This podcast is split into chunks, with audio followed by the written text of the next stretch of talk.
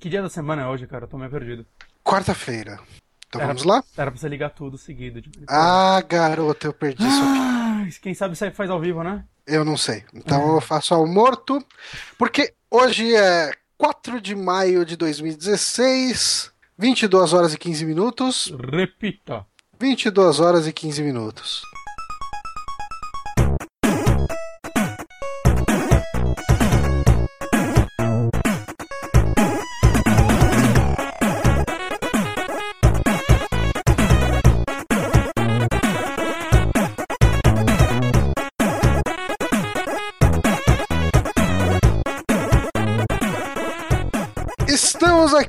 Hoje com mais um saque, esse podcast maravilhoso onde comentamos as notícias mais relevantes do seu mundo, problemas com a Anatel, internet, não, não é isso que a gente vai falar. A gente vai falar de, enfim, cultura pop, séries, games, joguinhos e coisas menos importantes. Hoje vai ser um programa mais feliz, né? Ex Não tem nenhuma, não tem nenhuma notícia, tipo, ah, vão matar a internet pra sempre nessa semana. Não, eu acho que não. Mas eu sou o Johnny Santos, hoje estou aqui com o Guilherme Bonatti. Olá. E como dito nos bastidores, que será cortado para quem está ouvindo esse podcast, só a versão editada no SoundCloud, temos aqui cumprindo a nossa cota de gaúchos, o ogro ele mesmo, Tiago Salvador. É, o Pablo ficou de saco cheio, não quis participar, então, pra cumprir a cota, estamos aí. Mas é, ogro, faz tempo que a gente não grava nada junto, né, cara? Acho que a única coisa que eu gravei pro Super Amigos foi o de Witcher 3, eu acho. Pode ser de Witcher 3? Sim, o que eu não gravei. Sim, você não estava. Era eu, Bonatti o falecido Márcio Barros. Você não gravou nenhum Sim. saque, Ogro? Eu jurava que você tinha gravado Não, primeiro saque. saque. Olha Não, você nunca- vocês nunca me convidaram. Vocês sempre tinham gaúchos o bastante pra isso. É, Era o Márcio, era o Márcio, cara. Culpa dele. Eu acho que a última vez que a gente gravou alguma coisa deve ter sido no Drink and Play. tá, é bem provável. Bem provável. Mas enfim, estamos aqui com uma pauta com notícias, com novidades para comentar. E a gente vai comentar, eh, começar o podcast com ah, uma confirmação que era bastante esperada por todo mundo, mas agora está oficializado. Justiceiro terá uma série eh, produzida pelo Netflix, que já logrou êxito com as séries de Demolidor e Jessica Jones, né? Duas boas temporadas da, da série do Demolidor, mas a, a Jessica Jones que foi uma surpresa para todo mundo. Uhum. E essa série do Justiceiro ah, tem aí por, tem aí como o showrunner, né? O produtor aí que vai fazer a parada toda acontecer. O Steve Lightfoot da série Hannibal, que foi bastante elogiada até, né? Foi, foi. Você assistiu, Bonatti? Eu, eu ainda não vi a, a Ana, né? Minha mulher tá vendo. Ela gostou muito. E todo mundo que eu vi que assistiu, tipo, comentou muito bem dessa série. Inclusive falam que é absurdo o que eles conseguiram fazer na TV aberta, né? Esse é, um, inclusive, um dos motivos para ela. É TV aberta, Hannibal? Hannibal Eu- foi na TV aberta lá fora. Poxa É, E vida. por isso Caramba. que muita gente fala que foi cancelado, né? Porque era muito pesado pros canais que era exibido. É tipo estranho até, né? Isso. O Ogro chegou a assistir Demolidor? Hum, A segunda temporada, não. Tá. Eu tô, eu tô, numa, eu tô numa, numa vibe agora que não estou mais solteiro, né? Então Hum, a, a, a dona, a dona Ogra tá fazendo uma.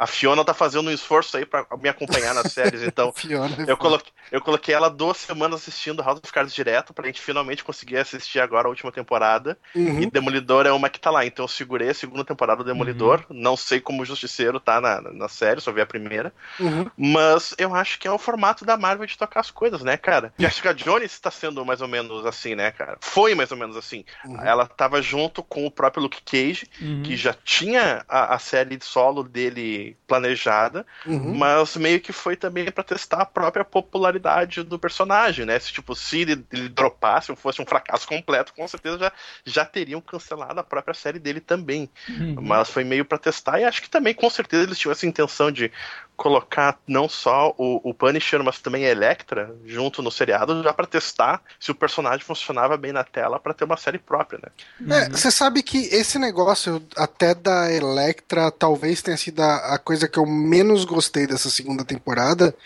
Porque eu não vou te dar spoiler aqui, eu acho que a série é bastante recente, ah, uh, tem Obrigado. muita gente que tá ouvindo aqui e não assistiu ainda, e eu, eu gostaria muito que as pessoas assistissem, porque eu gostei muito da segunda temporada ainda assim, mas uhum. eu sinto que ela tenta contar muitas histórias e às vezes eu acho que ela perde a mão um pouco. Eu, eu também uhum. senti isso. Por mais que eu tenha adorado essa temporada, Sim. ela. Eu não sei, mas a impressão que eu tenho é que, tipo, eles ficaram com medo de talvez só a história do Demolidor ser muito pouco. E aí eles tentaram colocar mais coisas e, e no final, sei lá, só a história do Demolidor daria certo, saca? Uhum. Mas eu não do, sei. do Justiceiro. É, do, do Justiceiro, desculpa. Uhum. Não, eu, eu não, não saquei muito bem, mas. Assim, até a Electra, eu acho que a parte dela engrena bem na segunda uhum. metade. Uhum. Mas realmente é meio estranho, porque uma parte não conversa com a outra muito bem. Esse é o maior é, problema. Elas conversam muito pouco, né? Uhum. Bem, bem estranho. Tudo bem que, sem spoiler, tem vantagem ela não conversar, porque isso ajuda um pouco no, em como o Demolidor mesmo é trabalhado nessa, nessa série, né? Como ele se distancia de algumas coisas e tudo mais. Uhum. Né? Isso talvez seja necessário, mas não sei até, até onde foi uma boa ideia fazer dessa forma. Bom, deve ter sido é. porque a crítica geral gostou, né? Eu gostei também, mas. Sim, eu gostei muito do, do Shane lá como uhum. justiceiro. eu acho que, que funcionou legal, assim. É um justiceiro que você, você olha na cara dele e você vê que ele é extremamente psico, uhum. assim, é um cara que tem problema realmente, sabe? É um cara que levantaria bandeiras do Bolsomito. Ah, com certeza. Bandido bom ou bandido morto. Bandido. E você sabe que o Justiceiro ele é um personagem que eu, eu acho que nos dias de hoje, ou talvez com a minha cabeça de hoje, ele me faz muito mais sentido hoje, porque quando eu era lá o meu o, o, garotinho, né, o molecote dos seus 12, 13 anos, eu vi o justiceiro matando bandidos, assassinos, enfim, e, e aquilo para mim não existia qualquer tipo de dilema. Era ok, porque tu é. se criou com o Stallone e Se... o Schwarzenegger fazendo a mesma coisa. Exatamente. Exato. Eu falava, não, mas por que, que tá todo mundo questionando o que, que esse cara faz? Esse cara uhum. faz um bem, cara. Ele livra a terra do, dos bandidos, de, de coisa ruim. Tipo, é isso, cara. É isso que tem que fazer. E daí você vai uh, se aproximando de dilemas mais éticos, de questão de que mesmo o bandido é um ser humano, de que de repente você pode dar poderes para um cara, você apoiar esse cara, você pode apoiar, de repente ele cometeu uma injustiça, mesmo sendo justiceiro. Que, que, quem fez você pensar nisso pela primeira vez foi o Austin Power, inclusive. Quando o cara lá morre, eles ligam pra família dele. Caralho, aniversário o Austin, dele. O Austin Powers ou a Maria do Rosário, um desses dois. Pode ser. Não, mas eu, eu, eu ouvia mais a opinião do, do, do Austin Powers. Mas, e, e, assim, hoje em dia eu consigo entender o, os motivos pelos quais isso é errado e, e, o tanto de merda que isso pode dar. E eu acho que isso também vale muito pelo mérito um pouco da série, porque você pegar os filmes antigos do Justiceiro, né? Eu não vou entrar em quadrinhos, mas nos filmes é tipo um cara muito mal matou a família desse cara e ele quer se vingar desse cara específico de todos os capangas dele. É, é só mais um filme entre 500, né, cara? Exato. Uhum. É muito fácil você comprar essa briga e falar, não, sim, esse cara tem que morrer. Saca? Enquanto é, e, e, nos quadrinhos e essa série trouxe isso, não é simplesmente o homem mau, é tipo todo um sistema, né, que cria esse conflito dele, né? É, eu acho que no, no, cinema acaba ficando raso porque tu tem aí, como a gente citou, atores que fizeram uma carreira com esse tipo de filme e ele é só mais um mesmo. Exato, exato. Mas eu, eu acho que o Demolidor da série, ele. Desculpa, o Justiceiro agora tá pegando, Bonatti. eu acho que o Justiceiro da série, ele, ele tem um tom bem legal. Uh, você vê que é um cara que ficou realmente abalado com o que aconteceu. Uh, e, e a forma que ele busca justiça é, é, bastante visceral, ao mesmo tempo que existe um discurso ali, Sim. e um discurso que é até mostrado em, nos trailers, né? Tipo, que ele chega pro, pro demolidor e fala, cara, você prende os caras, os caras saem. Eu pego os caras, os caras não levantam mais. O Você problema derruba, tá eles levantam. Eu derrubo, eles continuam abaixados, né? Agachados. É, é tipo assim. isso que ele fala, cara. E, e, isso, isso que o Demolidor não tá prendendo bandido no Brasil, né, cara? Mas não é uma parada preta e Isso aqui branca, era né? 24 horas na cadeia e já saía. Mas não é É? uma parada preta e branca, simplesmente, né? Uhum. Eles fizeram um personagem bem complexo. É, assim, eu gostei bastante da série. Ah, Eu não sei pra onde que vai uma temporada do, do Justiceiro, porque eu acho que a história do Justiceiro já tá bem contada. Justiceiro tem que ser o mercenário, cara. Você falou isso. O mercenário tem que ser o vilão. Tá, tá O, o mercenário do filme, É, é o. Qual é o nome da tua? Colin. Colin Colin, Colin Farrell.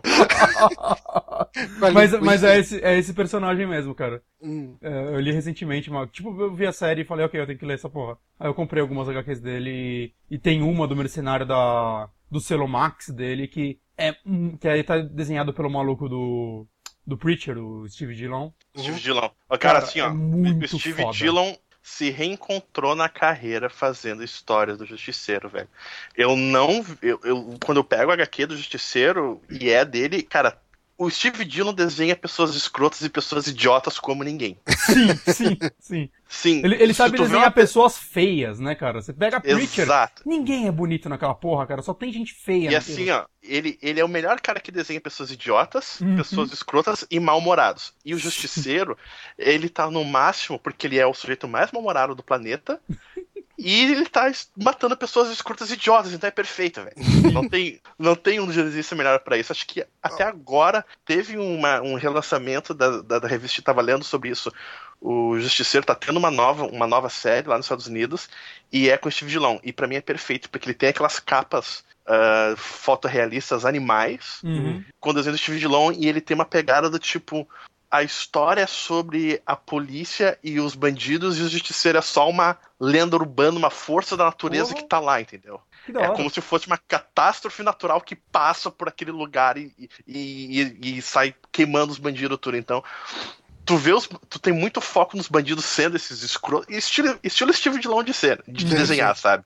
E de repente sai, vem o justiceiro queimando todo mundo, cara. É bem interessante É uma saga essa nova, pegada, essa? assim. É um arco novo? É, é, uma, é um arco novo, porque, sabe, lá a cada dois, três anos eles resetam as revistinhas, sim, né? sim, sim. É, O que eu, tô, que eu comecei a comprar aí do Max também é, é uma parada meio fechada nele, pelo que eu entendi e tal. Eu comprei as primeiras. Eu acho que, de repente, vai ser interessante na série. ah, o que? Eu acredito que essa pegada, o pessoal que assiste TV e não acompanha tanto quadrinhos não ia se identificar tanto, mas pegando momentos icônicos ah, das HQs do Justiceiro e preenchendo dessa maneira com ah, tem que ter um bandido russo, tem que ter a máfia, tem que Uhum. ter. É, isso tudo já É, foi introduzido no Demolidor, né? No- na primeira temporada mesmo. É, Tem- mas Já tem as e- e máfias nisso- lá. E tem que seguir nessa pegada, sabe? Uhum. Dele, de alguém chega, ele se dá mal, ele fica todo arrebentado por um tempo, e depois ele se reergue. É bem esse arco de herói, digamos, entre aspas, assim, uhum. ah, dele se arrebentar e voltar por cima, que funciona bem com o Frank Castle, eu acho. A, a parte que me dá um pouco, tipo, de receio com a série dele é... A série não pode ser só porrada, saca? E... Tem que ser tiro também. É, isso aí, fechou. não, não, mas tipo, você pega o Demolidor, tem milhares de dilemas dele lá, tem os amigos dele, saca? Tem muitas É, ele tem a questão da dentro. culpa católica, ele tem a É. questão da parte advogado dele, tem a Exato. questão do. Jessica do- Jones também tem. tem herói. coisas. Sim, ah, eu acho que isso, isso trazendo esses personagens aí com mais de uma, de uma, de uma dimensão, né? Uhum.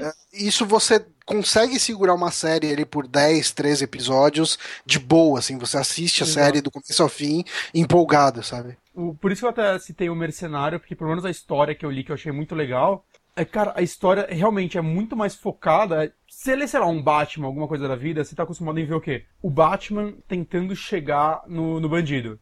E essa história é basicamente o contrário, que são os bandidos querendo chegar nele. Entender como, como ele vive, onde ele tá e. É, é tipo uma história detetive ao contrário, saca? E na HQ, nessa série, funcionou muito bem. E talvez na série isso crie, sabe, pra você entender quem são as pessoas que ele vai matar. Isso é uma coisa que a série está fazendo muito bem, né? Pelo menos tanto o Demolidor quanto o, Jessica Jones trabalharam vilões muito bem. Melhor que Sim. qualquer filme da Marvel, inclusive. Hum. Né? E eu acho que o. Sim, mas depois que tu pega o, tu, que pega o, Dr. o Dr. Who pra ser vilão da Jackson Jones, não tem como competir com isso. Né, Puta, cara, Aquele cara é muito bom. Muito bom. Eu, eu, eu, nunca vi Dr. Who na vida, mas eu, eu quase fiquei com vontade de assistir só por causa dele. Eu, tamo junto, velho. Eu, eu, eu não tenho nenhum interesse por ver Dr. Who, mas depois que eu vi Jackson Jones, fiquei com vontade. É, o caralho tem que ver mais coisa o... com esse ator, cara. Não é possível, ele é muito bom. O Fer, nosso querido amigo Douglas Fer, comentou lá no chat que se pá rola um prequel do Justiceiro. Eu acho que um prequel seria meio caído, porque eles explicam bastante a história Você da origem. Você já sabe onde ela foi parar, né? É, eles explicam, tipo assim, você vai descobrindo, né, ao longo da série o que aconteceu, e mas assim, no meio, vai do fim, do meio pro fim da série, você já descobre todas as pontas soltas disso. Eu acho que não seria legal. Eu é acho tipo que fazer um seria... prequel do Batman agora, depois do Batman vs Super-Homem. Você já sabe onde ele tá. Ou até do é. Homem-Aranha, depois do Guerra Civil, saca? Vai uhum. ver o tio Ben morrer de novo. Poxa, ninguém mais aguenta. eu, um, um lance que eu acho que funcionaria bem Uh, que eu leio historinhas do Punisher, sei lá, desde a década de 80, né? Ah, e ele de, teve histórias desde o tempo que ele usava faixinha na cabeça, estilo Rambo, e tinha uma super equipe de super Punishers também, junto com ele. Mas eu acho que o que funcionava melhor é esse jeito Steve Dillon de, de, de, de levar as histórias do tipo, ele quando ele interage com pessoas, e ele não tá executando ninguém. E quando ele executa, ele age como um justiceiro, ele tá sozinho. Quando ele interage com outros seres humanos, ele tá se disfarçando, se escondendo. Uhum. E nesse ponto tu consegue ver a idiotice, a escrotidão, uhum. entendeu? As pessoas tendo aquela vidinha suburbana, escrota, que é um, faz um contraste muito foda com a, ação dele, né? Com, com a ação dele como Punisher. E aí, gera essa identificação dele. Um negócio meio Dexter, é que... né, também. O Dexter é, não e, se importava com as pessoas, mas ele fingia se importar.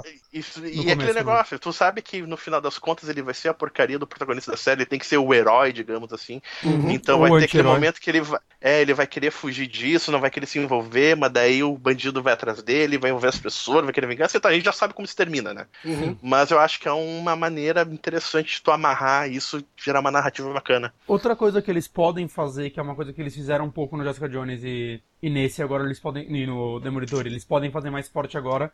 É trazer um pouco do universo Guerra Civil para ele, né? Porque no Jessica Jones você já vê algumas pessoas que estão é, irritadas com super-heróis porque pessoas morrem mesmo assim, né? Por acidentes ou porque eles não conseguem salvar todo mundo. E se trouxer o ambiente. Ou porque o super-homem derruba um prédio em cima do Zod. É. isso, é, isso... Ele nem compra o prédio antes, que nem o Homem de Ferro no Vingadores 2, lutando com o Hulk. Puta, verdade. a gente pode comprar esse prédio.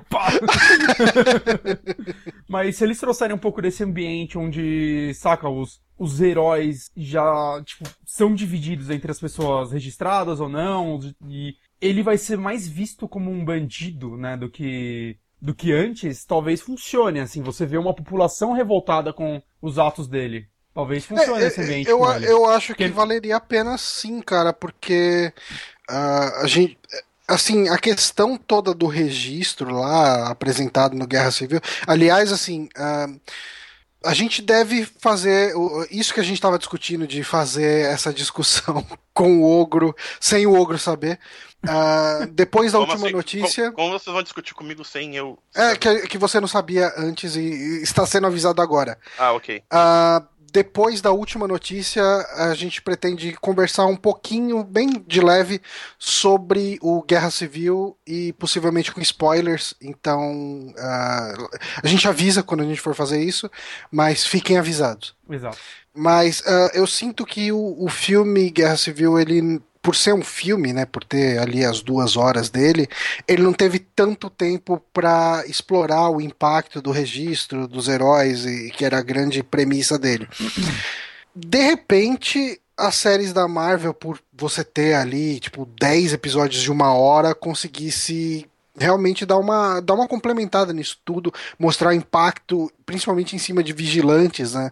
Uhum. É, como demônio. Porque assim, ok, tem que, tem que analisar bem se tem impacto mesmo, porque uh, o Demolidor, o Justiceiro, esses caras, eles já agem contra a lei. Sim. Sim, sim. Uh, não é que nem o Capitão América e o, o, o Homem de Ferro que vão lá para conter uh, desastres gigantescos, né? Então, assim, tipo, ninguém questiona. O pessoal questiona depois, porra, a gente morreu, é culpa de vocês. Sendo que se eles não tivessem lá, ia morrer triplo, quádruplo de pessoas. Sim. Mas, é, é, bem ou mal, todo mundo sabe que eles estão lá e sabe o impacto deles lá. Uhum. O, já esses heróis menores, né, Jessica Jones, Demolidores, esse, essa, essa outra galera, eles já agem nas sombras, né? É uma Então, parada meio local, né? Mas. é, tem que ver se impactaria ou não, mas poderia ser interessante trazer essa abordagem, de repente você ter heróis grandes tentando fazer o registro desses outros heróis, pode, poderia render um arco legal numa dessas séries. Porque assim, das séries da Marvel que a gente tem hoje, a gente teve a Jessica Jones e o Demolidor, né? Duas temporadas do Demolidor e Jessica Jones. Ah, desse universo, Tem né? o do- Agente do- da Shield também, que Tem- acho que ele conversa mais com os filmes do que essas séries. É, eu tem nunca a- assisti, então não sei como funciona. Tem a Agent Carter também, que eu nunca assisti, tem lá no Netflix. É, Mas a gente pensa sempre mais nessas séries do Netflix, né? Sim, sim, sim. Ah, e eu, eu tô com muita preocupação em relação aos defensores. Porque, assim, o próprio. Uma série do Luke Cage já. Eu já não sei o que esperar dela, sabe? Uhum. Eu gostei do Luke Cage como personagem de apoio na Jessica Jones. Eu não gostei dele o suficiente pra querer uma série dele, sabe? Ah, ele me deixou bem curioso pra uma série dele. Eu acho, Eu que, não. eu acho que o futuro Mas já tá confirmado é... que vai ter? Já, já. É, então, tá eu não, sei, eu não sei se É foi porque- porque- cancelado. Porque Não. eu tô com a impressão que o que vai rolar é o seguinte: realmente, como eu falei, eles testaram pra ver se o cara segura uma série inteira. Ah, eles estão introduzindo novas séries. Tipo, ah, vai ter uma segunda do. Teve a segunda do Demolidor, que já não estava planejado. Vai ter um spin-off do Justiceiro, que já não estava planejado. Vai ter a segunda de Jessica Jones, que não estava planejado. E vai meio que empurrando com a barriga, eu acho. O Luke Cage vai estrear dia 30 de setembro. Ah, então já era. Vai já ser. Tá, já tem, tipo, elenco, tudo confirmado. Tá, tá, tá fechado, assim, já. Nome de episódio tem. Tem página no Wikipedia. Com milhares de informações. Se, te- se tá na Wikipedia, tá garantido. Com certeza. O o Luke Cage, eu tô- isso que eu tô pensando, Luke Cage teve. Tem teaser, né? Quando termina. Quando você termina de ver a segunda temporada do Demolidor, aparece um teaser dela. Eu não sei se nele, mas eu acho que já tem no YouTube, assim. Já, já saiu o teaserzinho. Tá, É, não, Tá- vai, tá- vai tá acontecer confirmado. mesmo. Mas É, eu acho então- que o futuro é, tipo, talvez, quem sabe, tipo, Luke Cage e Jessica Jones, os quadrinhos, todo mundo sabe que eles são casados e tudo mais, virar uma série só. Talvez no futuro. Eles vão unir os dois eventualmente. e- Eu acho que eles vão se unir nos defensores, eu acho. Hum, É. Verdade. É, é que eu não sei o que esperar de uma série dos Defensores, assim, eu nunca li Defensores, não também sei se é bom ou não. Parece um grupinho de heróis B, né? Mas eu tô sendo completamente preconceituoso nesse meu, nesse meu comentário aqui. É que, você, cara, é que, que eu sou um Marvete safado, né, cara? Bom, ainda bem que você tá aqui hoje, esse- então essa é a questão de regra. esses, esses grupinhos, essas histórias B, elas são interessantes, velho, dentro do, do universo Marvel. Ah, Pra Eles mim, têm, os, têm as, momentos interessantes. as séries da Marvel estão melhores que os filmes pra mim. Justamente porque, por serem, sabe, personagens menores, resolvendo coisas mais locais, então é tudo muito melhor trabalhado, você entende melhor esses heróis do que os dos filmes. Eu, pra mim, tipo, é, é- eu realmente não sei pra onde essas coisas podem ir, mas eu fico mais ansioso pra isso do que até pro, pelo cinema. Porque a qualidade que estão É que assim, entregando cara, é que no boa. final das contas, eh, eles criam esse negócio de universo integrado pra a manter todos o- os nerdzinhos ter todos como nós envolvidos Uhum. com isso. Ah, porque tem referência do filme da Capitão América no Ages of Child. E tem a Jackson Jones que Nova York destruída, Vingadores, etc. Na verdade, eles, o universo cinematográfico só tá tirando os ossinhos pro seriado, e eles aproveitam esses ossinhos aí Sim. e fazem a série em cima. Não, nunca vai rolar um spin-off eh, de um ator de um no outro, talvez. Eu acho que o único que bem aparece. difícil, é- bem difícil. eu, eu acho que o Samuel Jackson ainda aparece na, sé- na série da, da Shield lá, porque não tem como fazer a porra da série da Shield sem a Nick Fury, Uhum. mas porque tu vai ver que, ah, ator de cinema é caro demais pra ter em série Ah, de mas TV. com certeza, Sim. com certeza. E série, e o cara que tá na série de TV não tem cacife pra tá na porcaria do E cinema. a, e a galera que fez, tipo, sei lá, Vingadores, que é um dos filmes com uma das maiores bilheterias da história, o cachê deles foi lá pra cima, cara, depois desse. E que negócio assim, e vamos supor, o- agora o ator lá que fez o, o Demolidor, se ele apare... o Charlie Cox, se ele aparecer agora no, numa pontinha que seja no, no filme dos Vingadores ou de não sei o que, Doutor Estranho, já que é na Marx lá, o cachê dele vai ficar astronômico demais pra aparecer na série. Então não é o interesse É. do pessoal misturar. Então, que mas eles tenham dizem fechado o que- contrato antes, né? Mas ele É. mesmo, ele já falou, ele deu uma entrevista falando que ele gostaria de aparecer nos cinemas. Mas também Claro tá que ele gostaria de aparecer no cinema. exatamente o que eu ia falar. Até eu que sou mais bobo, né? Bonatti, eu queria aparecer no cinema. Não, exatamente o que eu ia falar, cara. Não, Ele ele deu uma entrevista ali, porra, eu acho que ele poderia Ó. estar lá na Guerra Civil. Porra, eu também podia. Ó, o pessoal tá, tá levantando, levantando uma bola no chat aqui, tipo, o Fear ainda, né? Nunca li Defensores, mas a Jessica Jones e o Cage não destoam muito em força perto do Demolidor e do Punho de Ferro? Jessica Jones eu acho que não, acho que o Cage talvez, mas a Jessica Jones, ela é forte, mas ela não é, tipo, Cara, nada, é, que, é não é que, um Capitão assim, América da vida, saca? É, é aquele negócio que eles têm um super grupo, cara. Tu vai lá, o Fighter de nível 7 com sua espada dando de 8 mais 4 de dano. Dá pouco dano comparado com o, o mago que atira Fireball de 7 de 8. Dá pouco dano, mas o cara tem que estar lá tancando porque o monstro não arrebente o mago, entendeu? Uhum. Então aquele negócio, as skills de cada um se complementam. Porque É, é mais desequilíbrio do que o Hulk do lado de qualquer pessoa. É, e no final das contas, quem resolveu a treta toda lá no Filme dos Vingadores foi quem? Foi a Viúva Negra. Viúva Negra. Ah. Ele nem, nem superpoder tem. Uhum. É, é, é, assim, só uma, mais uma menção honrosa aqui. O Paranhos falou que ele gostaria de ver uma série do Chapolin feita pelo Netflix. Seria legal. Seria muito bom. Seria muito bom. Vamos eu pra queria, eu próxima queria, eu notícia. queria Homem-Aranha no Netflix, eu já falei mil vezes. É not gonna happen, cara. Eu- Nunca, ele é eu muito consigo. grande pro cinema. pra- Ele é, é muito grande pra série, cara. E ele é da Sony. Sim, sim, sim, Sim, sim. sim. Mas mesmo assim, a, a- a Sony fazendo série, o que, que a Sony faz hoje? Comédias românticas. Não, comédias românticas não, Ah, eu sitcom. não sei que séries são da, da Sony hoje em dia. Não, não Ah, não sei. Eu, tinha- eu assisti a Sony só pra ver Seinfeld, então. Ah. Eu não sou muito E, parâmetro. e ela não produziu o Seinfeld, né? Não, não, não. É, pra passava, é, passava aqui no Brasil. E, Uhum. e aqui no Brasil, as séries de um canal não correspondem ao canal que era produ... Era uma loucura, velho. Vinha pra Isso. cá, trocava os canal tudo.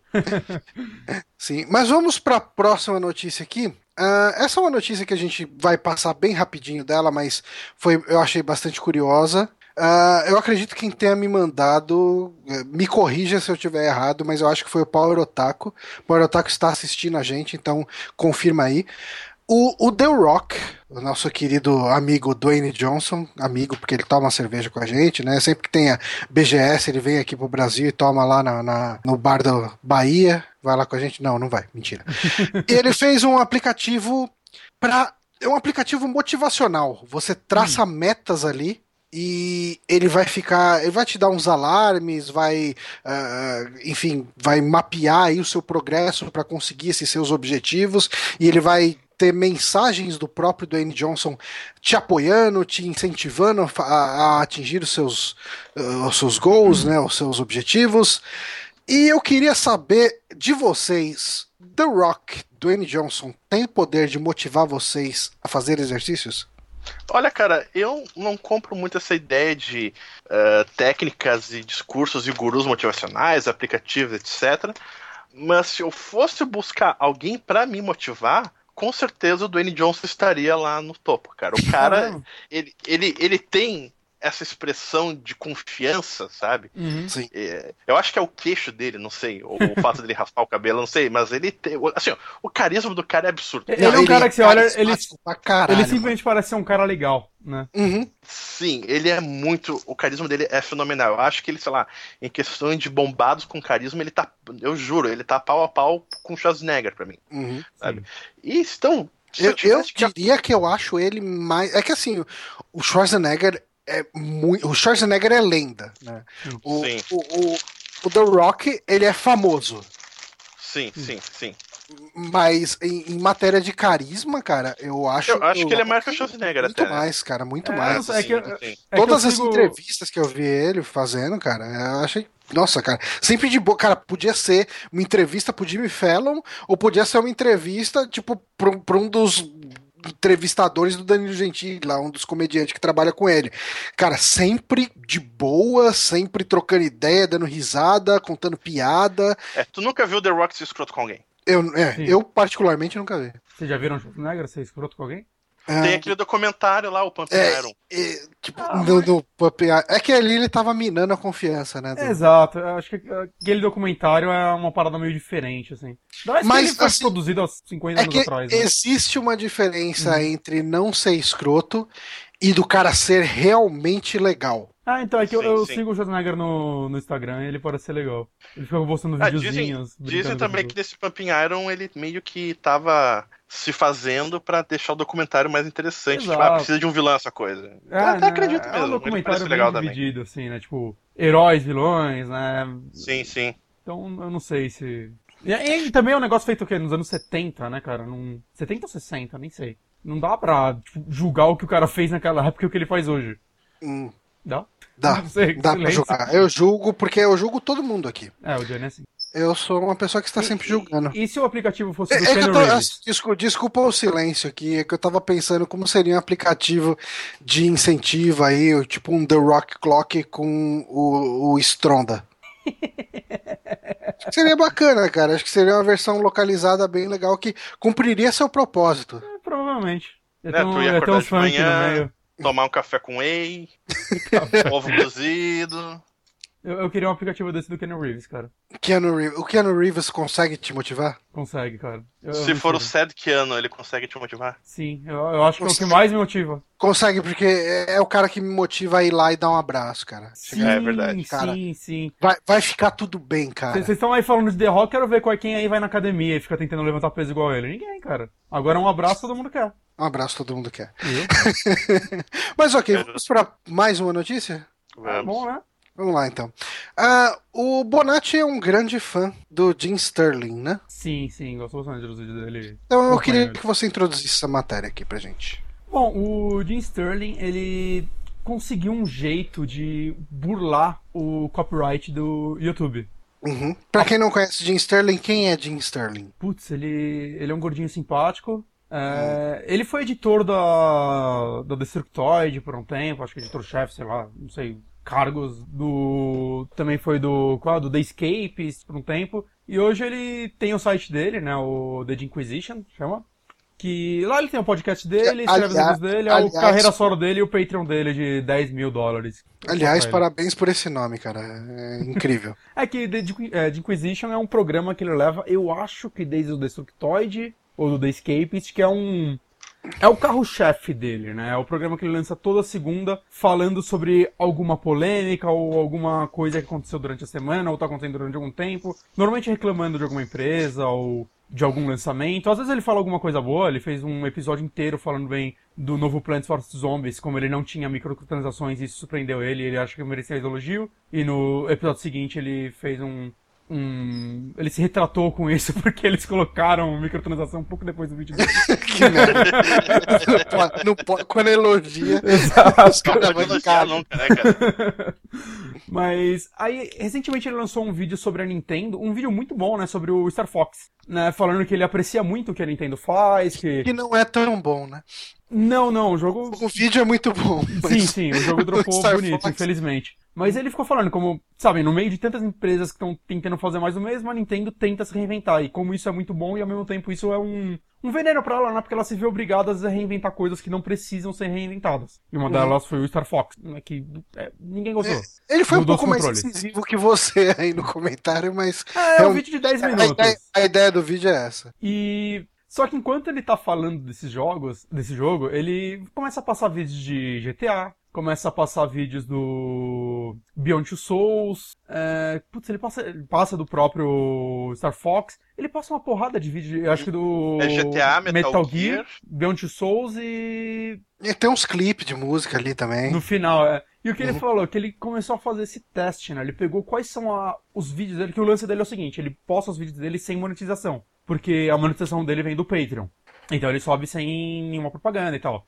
E quando ele subia vídeos dessa, dessa galera, Especialmente da Konami. principalmente, eles entrava propaganda, o vídeo dele virava monetizado, só que a grana ia toda pra Konami, pra Rockstar e derivados. É, ele, ele escolheu a dedo, ele pegou quem me fudeu com Sim. esses lances de monetizar. Porque é uma de- merda, porque eles ganham dinheiro em cima do vídeo dele sem ele ganhar nada e, tipo, o vídeo dele fica cheio de propaganda que ele não quer. Porque o acordo dele até com as pessoas é, vocês bancam meu Patreon e eu não vou colocar propaganda nos vídeos. Eu, ok, saca? Aí ele começou a colocar vídeo de todas as empresas lá, porque legalmente elas teriam que entrar na justiça pra ver quem ganharia o dinheiro.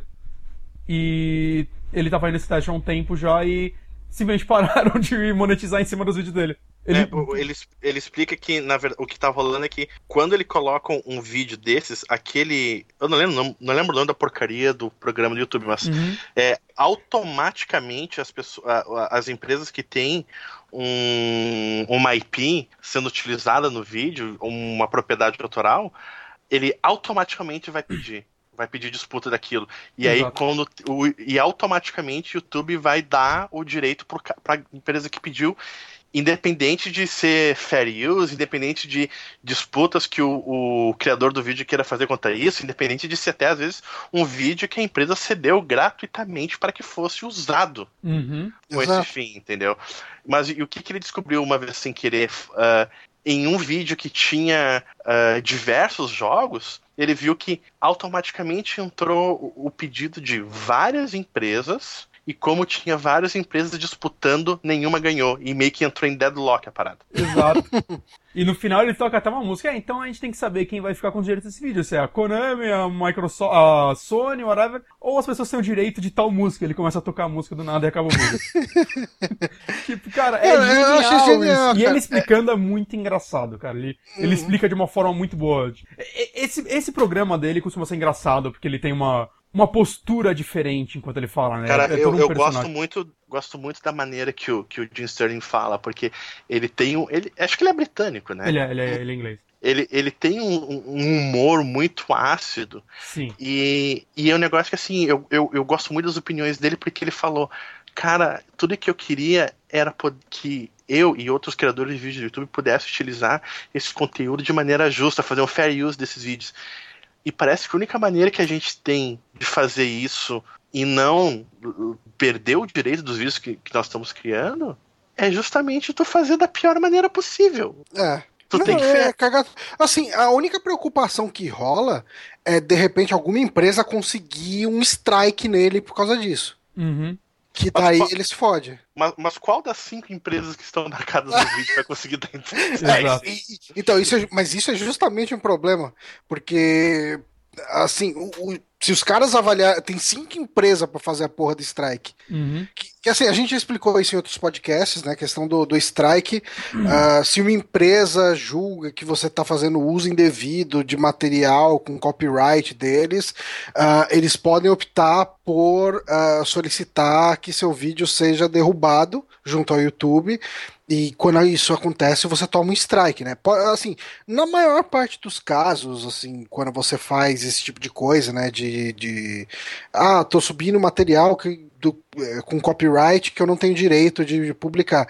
Os caras meio que, entre aspas, passam o pano, né? Eles dão só uma. Eles só sinalizam né, o, o vídeo. Como que é o nome disso? Eu esqueci, enfim. Uh, e daí você perde a monetização. Eles uhum. começam a monetizar no seu lugar. Já falei isso aqui em outros podcasts, né? Por exemplo, o Remixers, episódio número 3, eu coloquei um trecho do clipe do Nas e agora quem ganha dinheiro em cima daquele vídeo é a Sony e não o Super Amigos. Então a gente está perdendo aí cerca de uns 59 centavos por ano. Então eu espero que esse dinheiro esteja fazendo muito bem para a Sony. Mas a maior merda nesses casos, né? Tipo, pra gente, cara, a gente meio que caga também pra essa monetização. Porque, cara, a gente, a gente não tem views o suficiente para isso ser relevante pra gente. Mas o problema é, tipo, no caso dele, ele sobe vídeos não querendo monetizar eles, para não ter comercial, não ficar aparecendo propaganda essas porra. E mesmo assim acaba acontecendo tudo isso daí e ele ainda não ganha grana, saca? É tipo, ele só, só perde com isso. Ele perde só. É, mas eu, eu acho que provavelmente ele, ele não tomaria um strike por causa disso. Como eu falei, é tudo do sistema automático do YouTube. Não teve nenhum ser humano na Microsoft ou na Konami que olhou aquele vídeo. Sim. Hum, nesse vídeo tem conteúdo de propriedade intelectual ah, da minha empresa. É, é o Content ID, né? Uhum. Então, enquanto isso está sendo automatizado, ele está gamificando o sistema, cara. Uhum.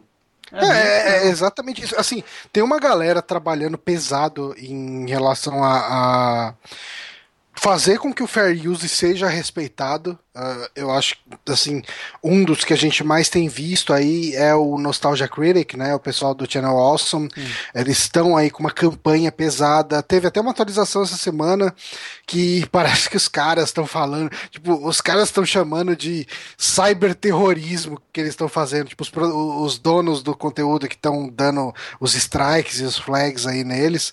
Ah, ah, flag, muito obrigado, Douglas Fear, que mandou aí no chat, né? O termo que eu esqueci é flag. Uh, e então, assim, pelo menos dá para saber que tá incomodando. Sim.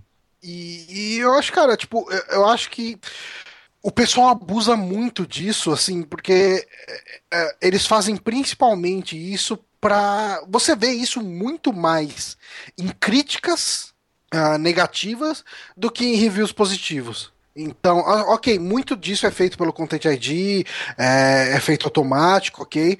Mas a gente vê, assim, tipo, quem mais tem dor de cabeça, quem mais acaba perdendo o canal, principalmente a questão dos, do, dos strikes, né? Os flags nem tanto, mas os strikes geralmente quem toma é quem faz críticas pesadas. Sim. E, e, e ficou uma coisa meio, porra, cara. Então é assim, tipo. Cara, mas eu tenho, eu tenho a impressão que, apesar de estar engatinhando, o YouTube está indo atrás. Essa semana já teve aquela mudança na questão do copyright lá que se existe uma disputa, antes acontecia assim. Sei lá, a Konami disputava que o teu vídeo tinha conteúdo deles e a partir daquele momento eles começavam a monetizar teu vídeo. Uhum. Agora o que acontece? Enquanto existe disputa, na verdade a grana não vai para ninguém e até o assunto se resolver, e de repente vai vir pra Konami mesmo a grana, fica com o YouTube e no final ele vai pegar o dinheiro daquela época que teve disputa e ele vai largar tudo na mão do de quem ganhar. Uhum. Então, pelo menos, tu vê que em passos de bebê o YouTube tá tentando se adaptar, porque no final das contas eles sabem. São os criadores de conteúdo que estão trazendo esse revenue para eles. Eles não podem ferrar muito com esses caras, senão o próprio YouTube não movimenta dinheiro. E existe o interesse também uh, das empresas em ter uma maneira justa de uh, ceder o conteúdo para os caras, porque no final das contas estão fazendo divulgação, entendeu? Sim. Então acho que no final, e se tu for ver, isso acontece há quanto tempo? Três anos, quatro anos no máximo que uhum. isso está falando. É, tudo é muito, muito recente. É muito recente, cara. Então tem que dar um tempo realmente pro pessoal entender e amadurecer a ideia. A televisão também não deve ter sido imediatamente que o pessoal entendeu como fazer essa distribuição. Deve ter acontecido com rádio, deve ter acontecido com outras mídias. Então, Bem provável. Eu, eu acho que no tempo vai convergir para uma maneira que os criadores de conteúdo consigam utilizar e ter uma remuneração justa e esses problemas sejam uh, resolvidos para bem para ambas as partes, independente de ter envolvimento do Celso Russomano ou não nessa Mas uh, é isso, eu achei a atitude aí, o, a, como se diz, Saída. o recurso que o, que o Jim Sterling adotou genial. Ele Não, cara, o meu respeito por ele conseguiu subir ainda mais.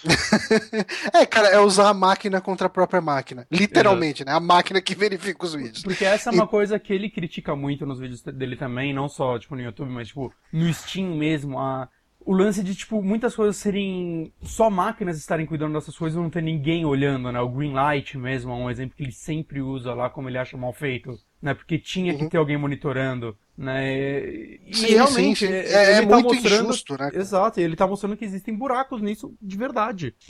Uhum.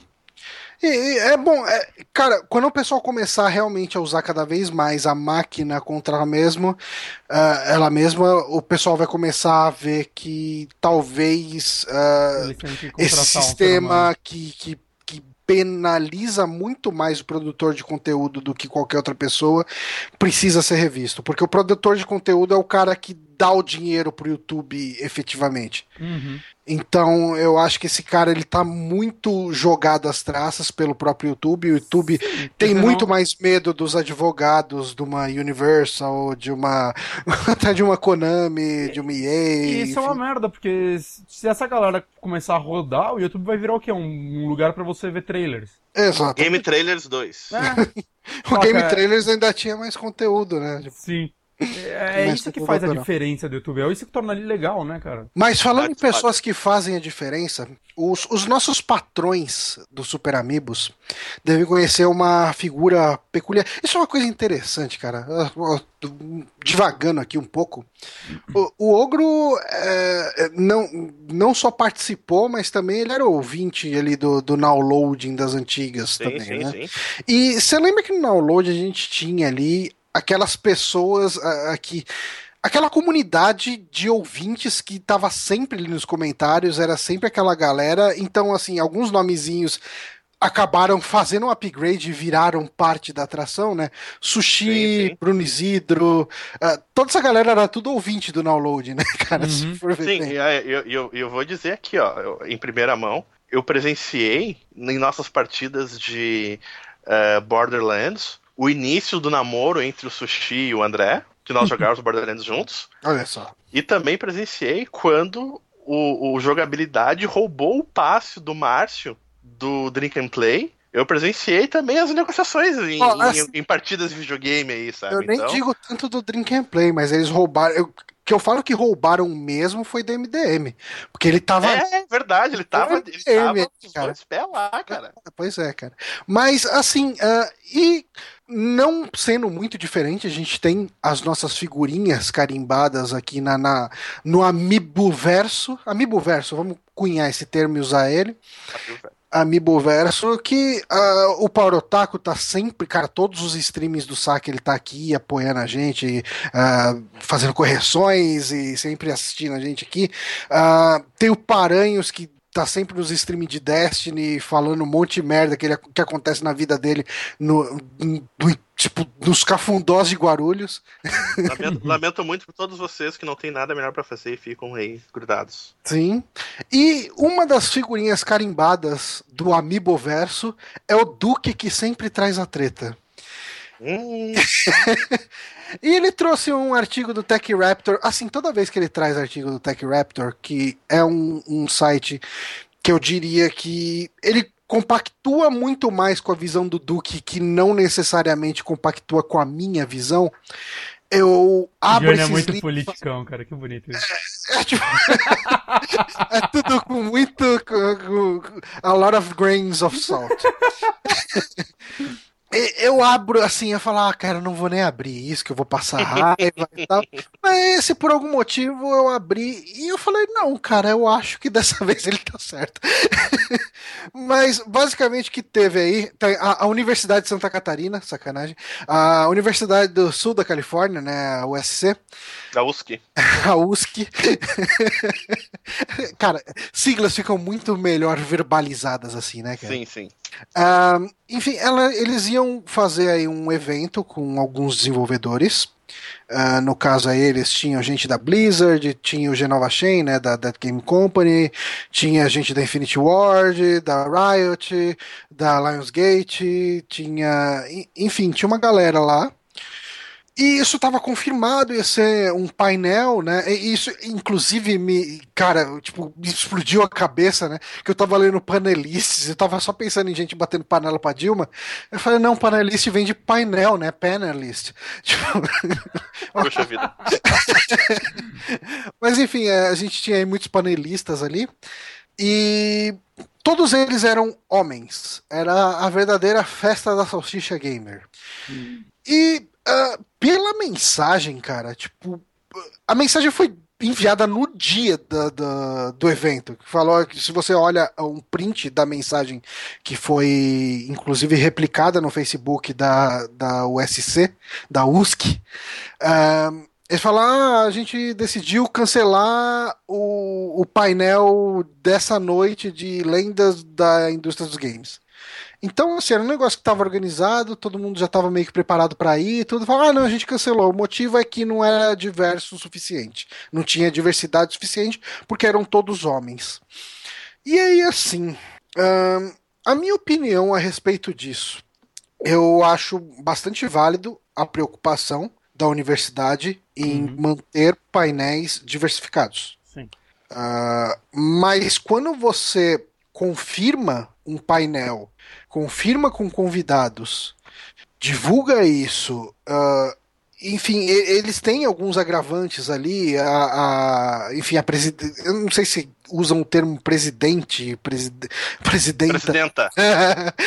da, do curso lá. É, é uma mulher. Uh, parece que sim, mais, quase 50% dos alunos do curso de games uh, é composto de mulheres por mais que tenha todas essas implicações, eu, eu acho que você cancelar um painel desse por esse motivo, você só dá munição pro cara que fala que ah, a mulher tem que ficar fora de joguinho mesmo, deixa o joguinho pros homens, eh, vai lavar uma louça e tal. Você só dá munição pro ódio.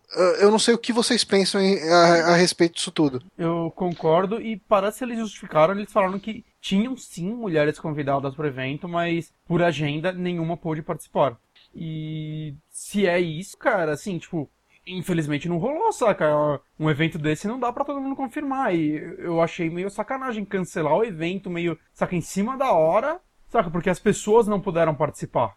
Não, foi, Sim, tipo, tô... Ah, não, não, houve uma exclusão aí. Os caras que fizeram o evento não falou só vamos chamar homem infelizmente, tipo, só eles puderem confirmar, só essas pessoas que estão aí presentes. É, eu também não sei quais são as políticas da universidade, de repente existe algum regimento interno, alguma parada nesse sentido, Verdade. e talvez para os alunos da USC uh, possa fazer sentido que esse tipo de ação seja tomada.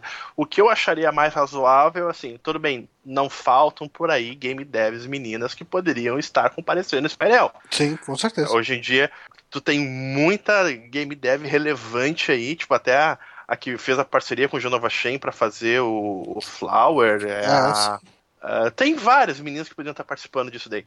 Ok, não deu. Eles poderiam fazer um meia-culpa dizendo: ah, olha só, a gente tentou, aconteceu isso tal. Para a próxima palestra, tentaremos ter uma presença feminina mais relevante aqui no próximo.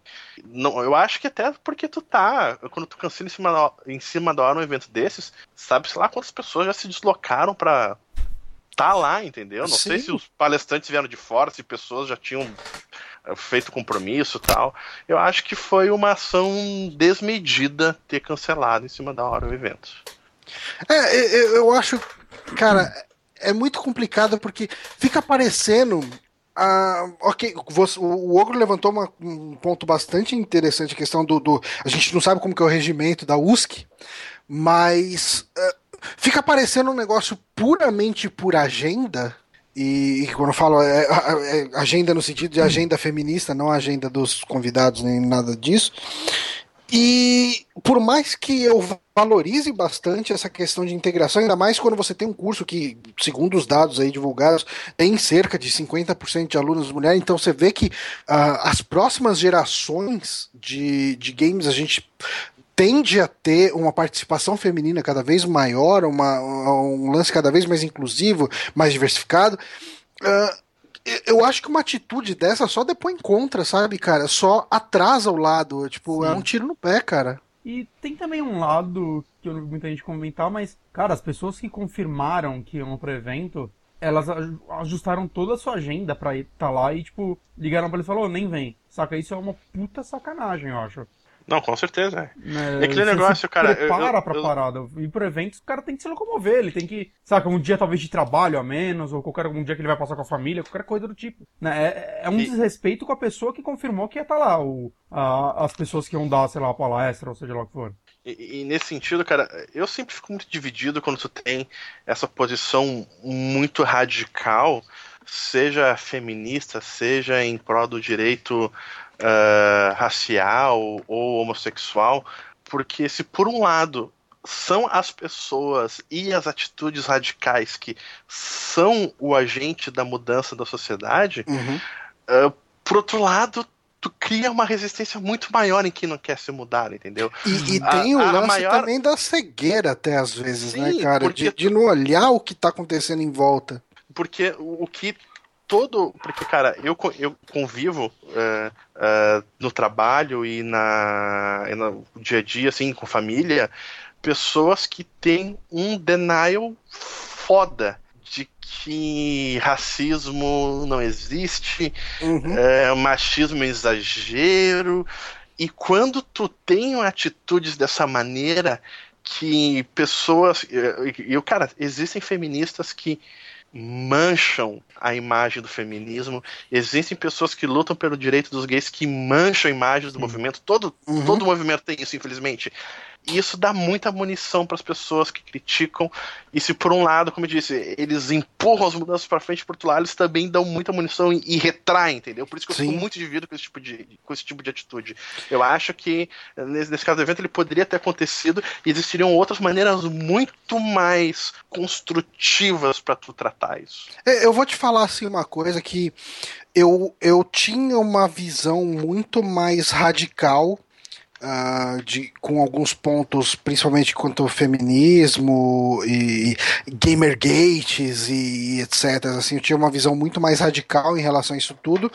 E conversas com o meu irmão e com o Duque uh, foram conversas assim que, mesmo que eu não concordasse com o ponto deles, uh, em 100% entende, do né? tempo, eu começava a entender um pouco mais o que motivava esses tipo, esses pensamentos contrários aos que eu pensava.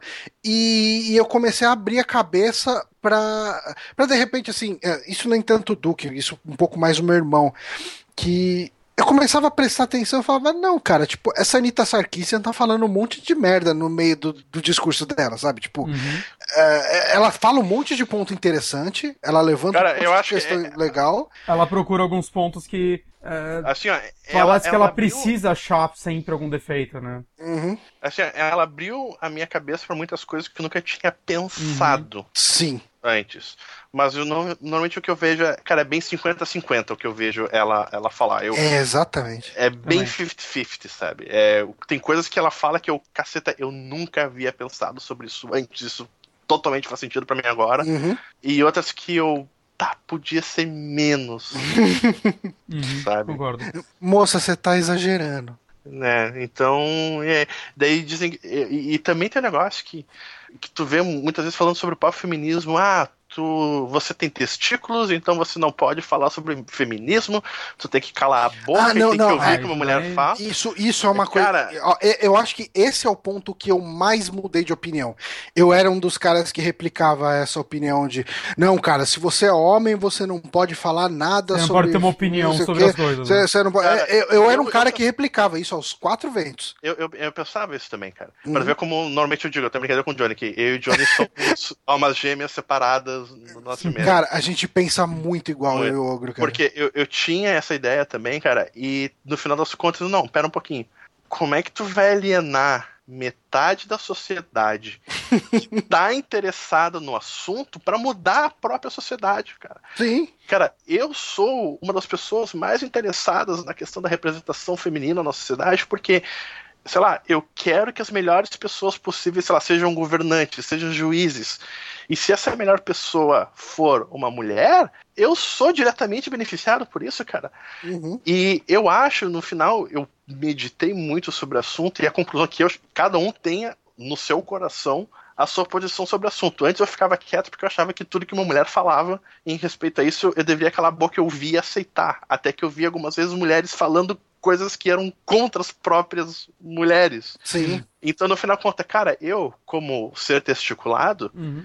eu tenho uma opinião sobre assuntos feministas, só que antes de dar minha opinião sobre isso, eu conversei com muitas mulheres. Uhum. Não, porque o, Antes de falar é... sobre a minha sexualidade, eu convivi com muitos gays para entender uhum. o que, que eles passam e como a, as coisas que prejudicam a vida deles prejudicam a mim. E sei lá, cara, metade das pessoas que eu amo são mulheres.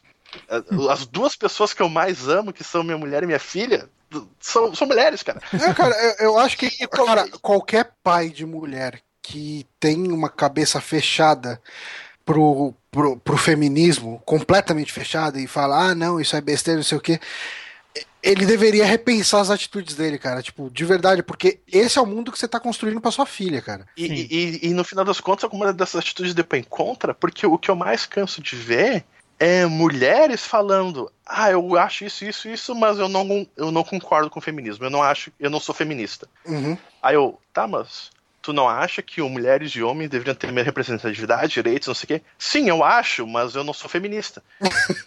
tá, então, cacete. Então, é, não, é que assim, é, mulher... é, existe então, uma não... propaganda contrária ao É, feminismo. então, no final, é, existe a propaganda contrária dos detratores do feminismo e existe a propaganda contrária de algumas feministas contra o feminismo que Sim.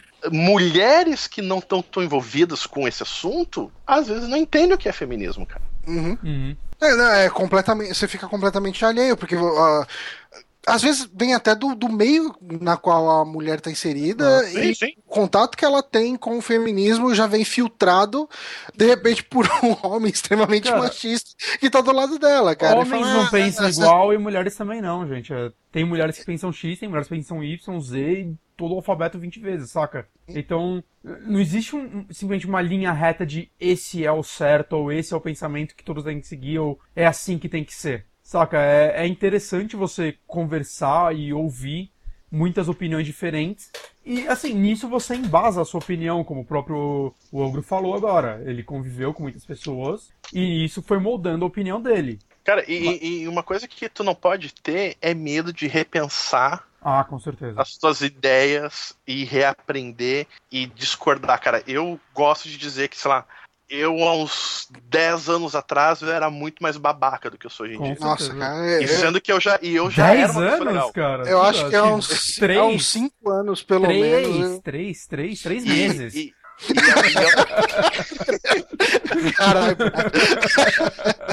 Não, mas, mas é, é cara. E é um negócio que eu sou diretamente interessado nisso. Falei, cara, eu sou pai de uma garotinha. Uhum. Eu sou uma das pessoas mais preocupadas com o mundo que ela vai herdar da gente, entendeu? Então, é um negócio que eu sempre paro e. É, algumas vezes, depois de absorver, uma, especialmente hoje em dia, internet, todo mundo tem uma opinião todo mundo é muito vocal sobre isso, tu vê muitas coisas conflitantes. Eu, por exemplo, eu não tenho a menor ideia hoje em dia se pedalada fiscal é crime ou não é. Eu não quero me preocupar com isso mais. Mas, cara, é um negócio que eu simplesmente paro, eu me fecho, eu, ok, com o que eu sei até agora. O que, que eu concluo de tudo isso? Porque uh, uh, é muita informação, todo mundo é muito vocal, todo mundo é muito radical, e se alguém tem uma opinião um pouquinho contrária da toda, tipo, ah, de repente Guerra Civil não é um filme tão legal assim, de repente tu é Hitler automaticamente. Sim. Já a gente chega nisso. Então, então algum, algumas, algumas vezes tu tem que, em vez de buscar muita informação, às vezes tu tem que voltar pro teu interior e ver como aquilo. se encaixa com a tua uh, índole e com os teus pensamentos e como tu vai levar aquilo em diante. Senão tu fica doido. Com certeza. Eu acho que ficou meio que aqui em consenso aqui entre a gente que é, talvez o cancelamento desse painel não tenha sido a melhor ideia. Hum. Não foi a melhor ideia. Resumindo, repente, mandaram mal. Gente, é, e de repente, daqui a alguns meses, a gente até muda de ideia. sim, sim, sim. O que a gente e fala hoje não representa talvez... a nossa manhã. e falando em coisas que talvez não sejam boas ideias, a gente tem aí um filme do Shinobi em produção, parece. Quer dizer, a, a... os direitos desse jogo deveriam estar tá valendo muito pouco. Os caras, ah, vai o filme dessa merda, mano. É isso, ah, cara. A SEGA tá, tá, liquidando, né, cara? Tu, tu, tu, Comprando os direitos não é bobando. Os direitos do filme, é isso que fizeram. Cara, você sabe manda... que tá rolando toda uma conversa lá no chat do, do streaming, do pessoal falando que o, tem lá o nosso querido amigo Guaxinim, do SciCast e do Missangas, falando lá que ele odeia Nintendinha, né, que, Nintendista, que a gente tava falando sobre preconceitos, uhum. ele tava falando que ele odeia Nintendo, daí o pessoal começou a falar de ceguistas, então a SEG está em voga aqui. É, isso aí. Cara, tu sabe que hoje em dia tu chega lá para um japonês com um pacote de pastelina, tu leva uma. Vocês não sabem o que é pastelina, né? Não. É um salgadinho, barato. Okay. Então vou, vou, vou localizar pro Brasil a minha última frase. Tu chega no japonês com, da SEGA com um pacote salgadinho, tu já leva os direitos para lançar quadrinho, ou filme, ou seriado de qualquer IP deles, né? Uhum. Então, cara, uh, o filme de Shinobi já foi feito. Chama-se American Ninja. American Ninja, cara. Clássico da sessão da tarde. E, cara, eu fiquei sur... eu assim a primeira coisa que me veio na cabeça uh, foi assim ah vai ser um filme estilo filmes do Weeboer que a gente não devia nem se preocupar e não sei o que e tal. E você vê aí que o, o diretor do filme que está cotado pelo menos nesse, nesse início de projeto é o Mark Platt que entre outros filmes aí ele uh, ele trabalhou em Drive e Ponte dos Espiões cara. Poxa vida. Eu falei, caralho, mano, como os caras gostam de gastar talento. É uma boa forma de entregar, de, de, de enterrar a, car a, carreira, né, cara? Tá, bom, bom, Drive já foi o filme que foi minha inspiração pro Hotline Miami, né? Então agora tá fazendo o caminho contrário. Caminho contrário, cara. E Drive é um filme que, assim, tipo, quando eu terminei de ver, eu falei, cara, eu não consigo saber se eu gostei ou não desse filme. É, eu, eu estou pensando sobre isso até hoje. E sendo assim, ó, eu, eu, eu vi ele depois de Hotline Miami, sabendo essas inspirações, eu quero entender por quê, né? Porque diabos um cara dirigindo tem a ver com Hotline Miami. Aí, hum. ok, vi o filme, entendi. Hum. Mas eu é um filme interessante. Ele é, eu... ele é diferente, ele desperta alguma coisa quando você vê, né, cara? É, tipo, é verdade. E eu acho que um filme que consegue isso, ele atingiu às vezes até mais do que aquele filme que você vai. Ah, gostei, tipo, tinha ação pra caralho. O filme legal, bota tá... o Walter White e o Clay juntos, cara. Isso daí é foda.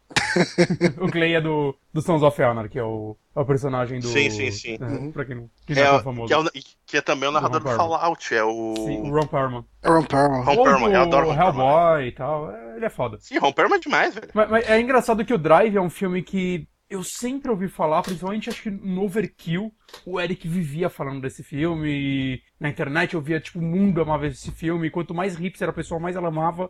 Isso me gerou um preconceito tão grande, porque quando muita gente gosta de alguma coisa, eu fico com preguiça dela. Resumindo, quando muita gente gosta de alguma coisa que não é blockbuster, é o que é bizarro. Tu, tu, tu é, tu é anti-expectativa, então. Eu não sei, As cara, pessoas... porque ao mesmo tempo, tipo, sei lá, vai sair. Sabe o que Guerra Civil? Eu tava louco, assim. Mas, cara, eu, mas eu, eu concordo com o Gilberto. Eu acho que tinha que ter uma palavra para isso. Uhum. Porque é um sentimento muito comum. Eu, para algumas coisas também sinto. Tipo, Doctor, Doctor Who.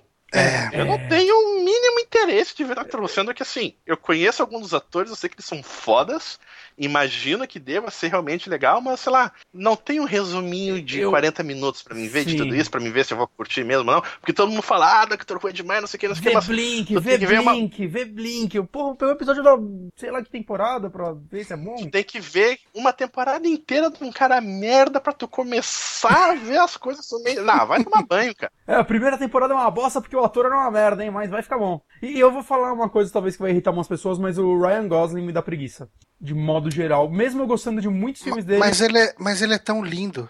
Ele é bonito. Ele é bonito mesmo. Eu só não e sei porque as pessoas. É foda, tá, aquela jaqueta, tá, aquela do, jaqueta caralho. do caralho. Mas eu, é, é, que me irrita porque as pessoas transformaram ele num deus e ele é só o mesmo personagem em todo filme, gente. eu, eu não, não vejo ele como algo como tudo isso, saca? Ele faz bons filmes, saca? Drive é um exemplo. Eu fui ver, sei lá, no passado, retrasado, ah, venci esse preconceito porque, sei lá, saiu na Netflix, acho. Aí eu cliquei lá e vi, ah, ok, eu, eu tava errado, saca? O filme o, é Bonatti, do caralho. Eu, eu tenho uma teoria sobre você. Hum. Eu acho que você não tem preguiça de um filme quando todo mundo fala que é legal, que é bom pra caramba e não sei o quê. Eu acho que você tem preguiça quando o Márcio fala que um filme é bom pra caralho. Então, mas o Drive, o Márcio teve preconceito por muito tempo também. Ele foi ver um pouco atrasado. Eu lembro que a gente, tipo, tinha esse preconceito juntos, inclusive. Olha só. A gente conversava que coisa sobre linda isso. Da amizade isso, né? É, é, não, a gente tinha preconceito Ami junto. Amizade é ter preconceito juntos. Aí um dia ele viu e ficou falando mal bem. O, o Bonatti e o Márcio com seus capuzes brancos, andando pelos becos escuros da cidade dentro do preconceito junto. Falando de filmes mainstream, né? Construindo um muro pra, de, pra acabar com a fronteira dos Estados Unidos com o México. Mas é bizarro, quando filmes que não são muito grandes são muito falados, me gera preconceito. Eu fui ver Centopeia Humana ontem, pra você ter uma ideia. Todo mundo falava desse filme desde 2006, sei lá. E ah, Centopeia Humana, eu só, eu só botei no Xvideos e vi as cenas uh, mais tensas e não achei nada disso e whatever. Então, é por isso que eu vou até dizer que eu gostei do filme, tá? Ele é menos tenso do que eu esperava. Eu achei ele divertido pra caralho. Eu vi o 1 e o 2 na sequência. Talvez eu veja o 3 hoje. Isso, isso, é muito relevante, tá, gente? Eu prometo. Mas voltando aí ao filme de Shinobi, cara. Assim, eu joguei. Eu joguei o Shinobi do Mega Drive. O, o Revenge of Shinobi, o Shadow Dancer e o Shinobi 3. São três jogos excelentes de Mega Drive. Uhum. Uh, Vamos pensar na história eu deles. Eu joguei os de Play 2. Algumas pessoas gostam, falam que é. Era o, Ninja Gaiden que o Play 2 rodava, né? Ah, Play 2 eu nunca joguei. Oh, ele produziu Scott Pilgrim também, esse cara, só pra falar. Ah, é? O Mark Platt. Eu gosto de Scott Pilgrim. Eu gosto também. Uhum. Uh, mas assim, eu lembro que no Shinobi 1 você era um ninja que tinha que salvar as crianças do seu dojo, do, da, da sua família, ou do seu clã de ninja, eu não sei como que se fala isso. E basicamente é isso. Eu lembro que o Shadow Dancer você jogava com o filho do John Musashi, né? John Musashi era o, o, o shinobi do primeiro. Uhum. E você tinha o cachorro de um dos alunos do seu clã que morreu e você pegou o Yamato, que era o cachorro dele, e você vai enfrentar uma gangue de novo. E essencialmente é isso, cara. São histórias de vingança com um ninja. Uh, e basicamente assim a, a, descrição do Platt sobre por que ele se interessou em fazer filme de Shinobi é uh, nós amamos os games de Shinobi e acreditamos que ninjas nunca foram explorados da maneira correta no cinema. Agora nós temos a oportunidade de fazer isso com Shinobi. Só esperamos que o filme honre a essência dos games. Como nunca fizeram um ninja direito no cinema? Eu o filme do Ninja Gordinho lá, com o Liu Kang. Pô, esse filme é do caralho, velho. Eu vi ele de novo uns dois anos atrás, ele, ele não envelheceu nada, ele é muito foda esse filme. Cara, mas se tu for pensar, é, uma adaptação do Shinobi pro cinema, ele não vai ser nada diferente do que qualquer filme de ninja que já foi feito. Uhum. E Shinobi é um nome tão genérico que eu não imagino que a SEGA conseguiria processar os caras a respeito de uma IP, sabe? A respeito de Shinobi. Porra, Shinobi é quase sinônimo de, de ninja. Por que comprar os direitos do filme então? Se o cara vai fazer um filme de ninja genérico, com nome genérico de franquia, eles não precisavam da SEGA pra nada. É, é que assim, tem, do, tem dois. Shinobi é literalmente sinônimo de ninja. Literalmente. Literalmente. Mesmo. Só se eles quiserem chamar a porcaria do ninja de John Musashi. E eu acho que seria uma coisa imbecil pro filme. Cara, Sim. eu acho que tem, tem uma balança meio bizarra aí. Porque assim, o fato dele chamar é, Shinobi tá, tipo, fazendo as pessoas falarem dele. Né? Senão só ia ser, olha, mais um filme de ninja. a gente tá falando dele. Ah, não, a internet tá. Tipo, esse site aqui, o Legião de Heróis tá. É... ok, justo então. Não, mas foi noticiado, saca? Pelo menos. Sim, um sim, negócio sim, que. Saca, nem começou a produção ainda. Essa porra talvez nem vai existir. É... Por outro lado, depois que ele sair, eu tenho certeza que todo mundo tá falando dele vai cagar dele, porque, ok, é um filme de shinobi. Hum. Então, assim, se eles fizessem um, pegassem, vamos fazer um filme de ninja bom, saca? Então, o produtor de Drive, vamos fazer um, o Drive dos ninja, vamos fazer um negócio foda. Bota o Ryan Gosling aí, ele vai ser o mesmo cara de sempre, não vai falar porra nenhuma, e vai ser da hora. Não sei como eles vão deixar ele japonês, mas beleza. Mas, okay. mas cara, eu acho que o que ia acontecer ia ser ia ter menos marketing no começo, né? A gente ia falar menos dele no começo, mas depois que sair, as pessoas iam botar mais confiança nesse filme do que no filme do Shinobi. Eu, eu não hum. sei, cara, quem tá botando. É, eu acho, eu acho que o Shinobi da SEGA chama atenção, pelo menos. Porque, ok, tipo assim, faz muito tempo que a gente não tem filme de ninja, né? Nos anos 80 tinha uns 20. Uhum. Cara, American Ninja teve 4, eu acho. É, então. E, e sei lá, cara, de repente o cara queria fazer um filme de ninja, fala, porra, vamos, como que a gente vai conseguir dinheiro para isso? Ou como que a gente vai conseguir marketear essa porra de qualquer forma? É, é, vamos falar Cara, com a SEGA. Ele, a SEGA tá fazendo jogo de celular, foda-se. Ele não poderia ter datado Ninja Gaiden?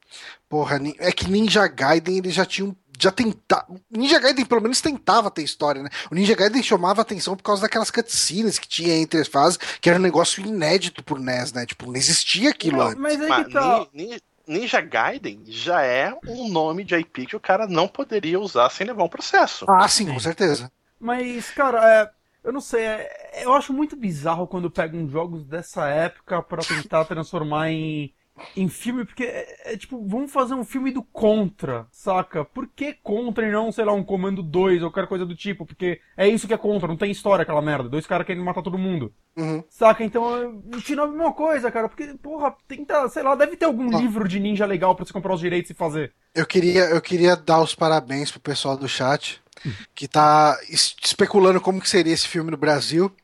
Já temos aí o Anderson Paranhos falando que ele sairia como Shinobi o Ninja. Uh, o Douglas Fear falando que seria Shinobi a Vingança. O Power Otaku trouxe a sugestão Shinobi dançarino das, das sombras, né, em homenagem ao, ao, ao Shadow Dancer. E o, o Guaxinim imitou aqui com o Shinobi, o último samurai. com dublagem do Fábio Porchat, sim, porque precisa Ai, dublagem do Fábio Porchat. oh, o Douglas Fir mandou mais um aqui, Shinobi, o ninja trapalhão seria muito bom. Shinobi, o ninja do barulho, Vinícius Martins. Cara, parabéns, vocês estão vocês estão muito de parabéns. Ah, cara, eu não sei, eu, eu eu tenho saudade de jogar Shinobi. é, não tanta, porque eu joguei esse ano ainda. Eu joguei o 3 e terminei ele. É, só. É saudade mesmo. eu, eu sempre que eu falo, puta, eu tenho uma saudade desse jogo. Ah, quando foi que começou a jogar? Sei lá, na infância. Vai jogar amanhã? eu tô Não. esperando. Tá louco? Eu tô esperando esse Shinobi do PlayStation 2 ser relançado, porque eu joguei ele bastante na época no PlayStation 2. Mas como eu era um jogador um pouco pior do que eu sou hoje em dia, eu nunca fui muito adiante nesse Uhum. jogo. E, e eu lembro que, cara, e era um jogo que acho que era o único jogo que rodava 60 FPS no Play 2, velho. Ah, é? Olha. Era Melhor muito jogo. legal. Lembra que, que Não, ele tinha, tinha, aquela. tinha mais. Tinha aquela ela tinha, ele tinha aquele Sharp que se movimentava com um Uhum. movimento bem fluido, era bem maneiro. É, eu nunca joguei esse. Assim, o último jogo do Shinobi é de 2011, que é o de 3DS, que teve reviews. ah, alguns. Assim, eh, os reviews dele foram de medianos pra bom. Não, não é nenhum espetáculo. Eu, quando eu vi esse jogo rodando, achei feio pra caramba. Mas quando a gente vê vídeo de 3DS Sim, é no YouTube, feio. realmente é feio. Ah, não sei, cara. Esse jogo direto tá em promoção. Talvez um dia eu pegue. Vai, cara. Possivelmente nunca. Nunca. Mas enfim, Essa é a última vez que você vai falar desse jogo na sua vida, cara. bem provável, bem provável. Mas enfim, ah, falando ainda em cinema, vamos fechar esse podcast com um comentário que possivelmente terá spoilers sobre o Capitão América Guerra Civil. Então, ah, acho que todos aqui assistiram, certo? Sim. Sim. E, enfim, você que está ouvindo esse podcast até agora, não assistiu ainda o Guerra Civil, não quer tomar spoiler, ah, Quer talvez saber que você. o Hulk morre no final? O tio Ben morre. Bem, deixa eu bem, ó. Ah, enfim, ah, faz tempo que a gente não faz isso, né? Quando o Márcio estava no site, a gente fazia muito isso. Geralmente a gente abria o podcast falando de algum filme ou de alguma série, de alguma temporada que a gente tinha visto, alguma coisa, comentando bem por alto, assim. Não espere que isso aqui vai ser um saque extra, vai ser só uma conversa aí de uns 10, Uhum. 15 minutos sobre isso. Ah, acho que todo mundo curtiu aqui o filme, né? Você odiou, não odiou? Ah, sim, odiei. Não, é que, assim, eu, eu, eu e o Bonatti, a gente tem o- a seguinte política. Quando eu falo, quando eu não falo pra ele que eu amei o filme, achei incrível, não sei o quê, ele fala, porra, que pena que você odiou. Então, É, É os diálogos que são só engraçados entre a gente, cara. sim, sim. Ah, eu Ah, achei esse filme tá, tão legal Não, quanto mas- o resto mas- da internet. Ah, mas você, você achou de tão merda nele? Mas, mas, mas é mais ou menos assim que a internet trata as coisas, né, cara? Se Sim. o negócio não é o melhor filme de heróis do planeta, tu achou uma merda. Cara, Exato. mas ele, é, assim, ele é um dos melhores filmes, ele é um, tipo, um dos melhores filmes de grupo de heróis já feitos. Sim, Concordo. sim. Ah, e, e eu gostei bastante do, da trama, assim, que eles tentaram seguir.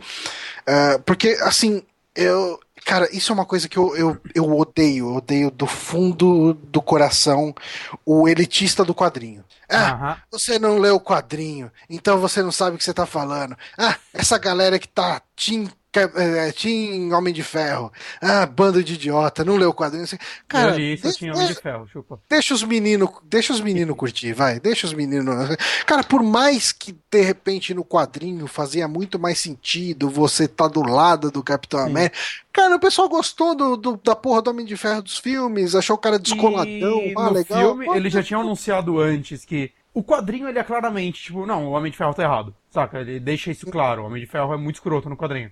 No filme ele já tinha anunciado desde antes, meu, a gente quer fazer uma balança mais justa, né, Pra mostrar que os dois lados têm pontos. E eu acho que esse foi um dos maiores acertos do filme.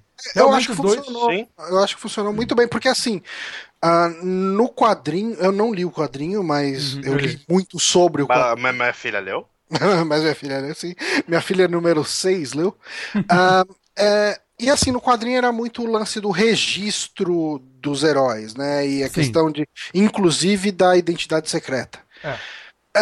E nesse filme, no universo cinematográfico Marvel, não faz sentido nenhum, porque todo mundo sabe quem é todo, quem são todos os heróis. Menos o Homem-Aranha. Que, que É. ele foi pro time Tony É. Stark sem tirar a máscara, inclusive. É, mas, mas é mas que isso não importa muito, né? Uhum. A Exato. discussão toda do filme é se os Vingadores podem ser uma equipe privada ou se eles têm que responder a algum órgão. Uhum. Uhum. E, e eu acho que faz bastante sentido porque assim. Eu acho que quando o pessoal joga a, a população contra os Vingadores, uh, que acontece muito no filme, né? Ah, ó, meu filho, uh, você matou meu filho, tipo, é culpa de vocês e não sei o quê. Eu acho extremamente injusto. Eu, eu, assim, eu me coloco muito no lugar dessas pessoas que perderam parentes e qualquer coisa desse tipo.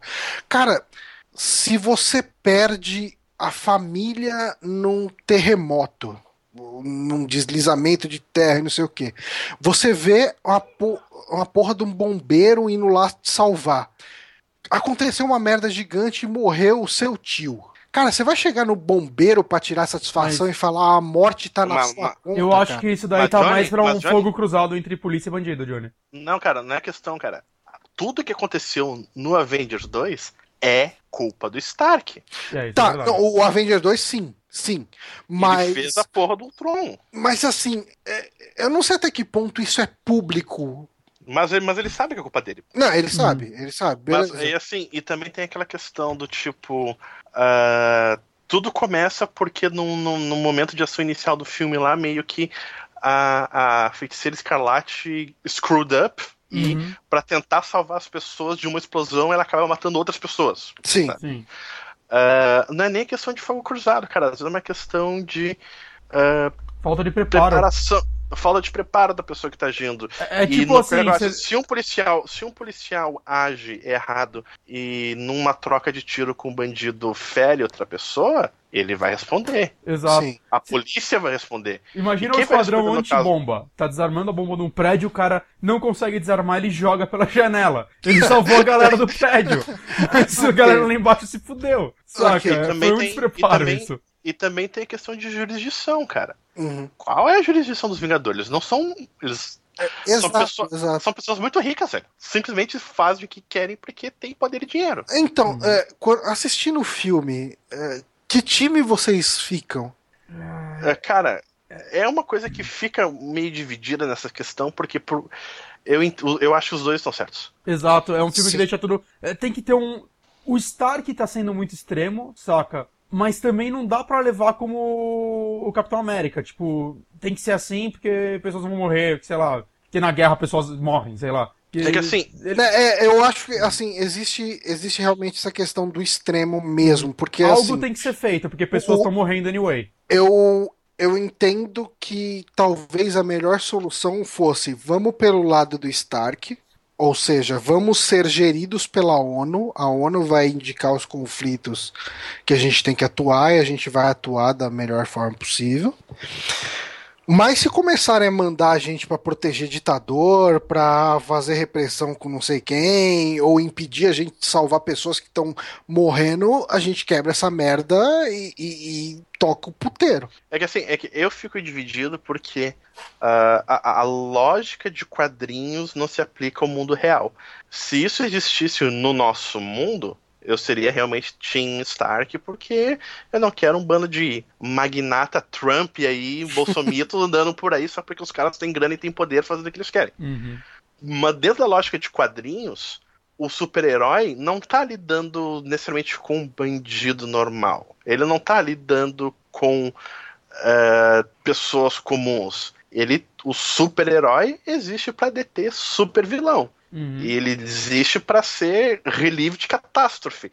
Uh, num ponto, eu imagino eles como, sei lá, Cruz Vermelha, por exemplo. Uhum. Que é uma organização civil, não responde a ninguém, mas pede autorização Sim. do governo de um país para agir em tal canto, tipo, e dependendo de onde a Cruz Vermelha tá agindo, ou a uh, Cruz Vermelha ou até aquele uh, Médicos Sem Fronteiras, eles vão agir, sim eles têm que pedir autorização algumas vezes para traficante. E pode ser vetado a e qualquer momento por qualquer pessoa. Ah, é. pessoas vão morrer.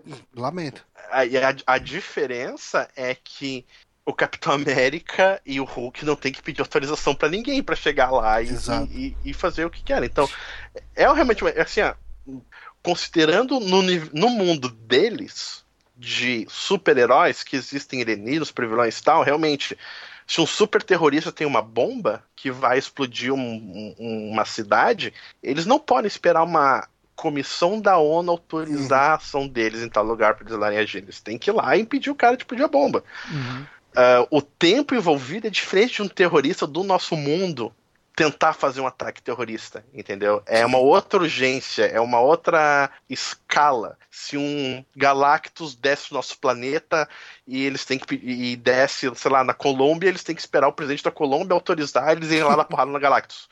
Não funciona assim. Então, no fim das contas, como é aquele universo deles, eu sou Team Capitão América porque eles não podem se limitar no tempo e o local que eles têm que agir para proteger pessoas. E no final é o negócio que o Capitão América disse nós tentamos salvar o maior número possível de pessoas. Mas não dá para salvar todo. É impossível salvar todo mundo. Uhum. É, cara, eu, eu. Eu não sei, cara. Eu, eu ainda acho que. Pode ser um pouco do, do meu perfil covarde, mas ainda, ainda vou mais com o Tony Stark, cara. Tipo, eu...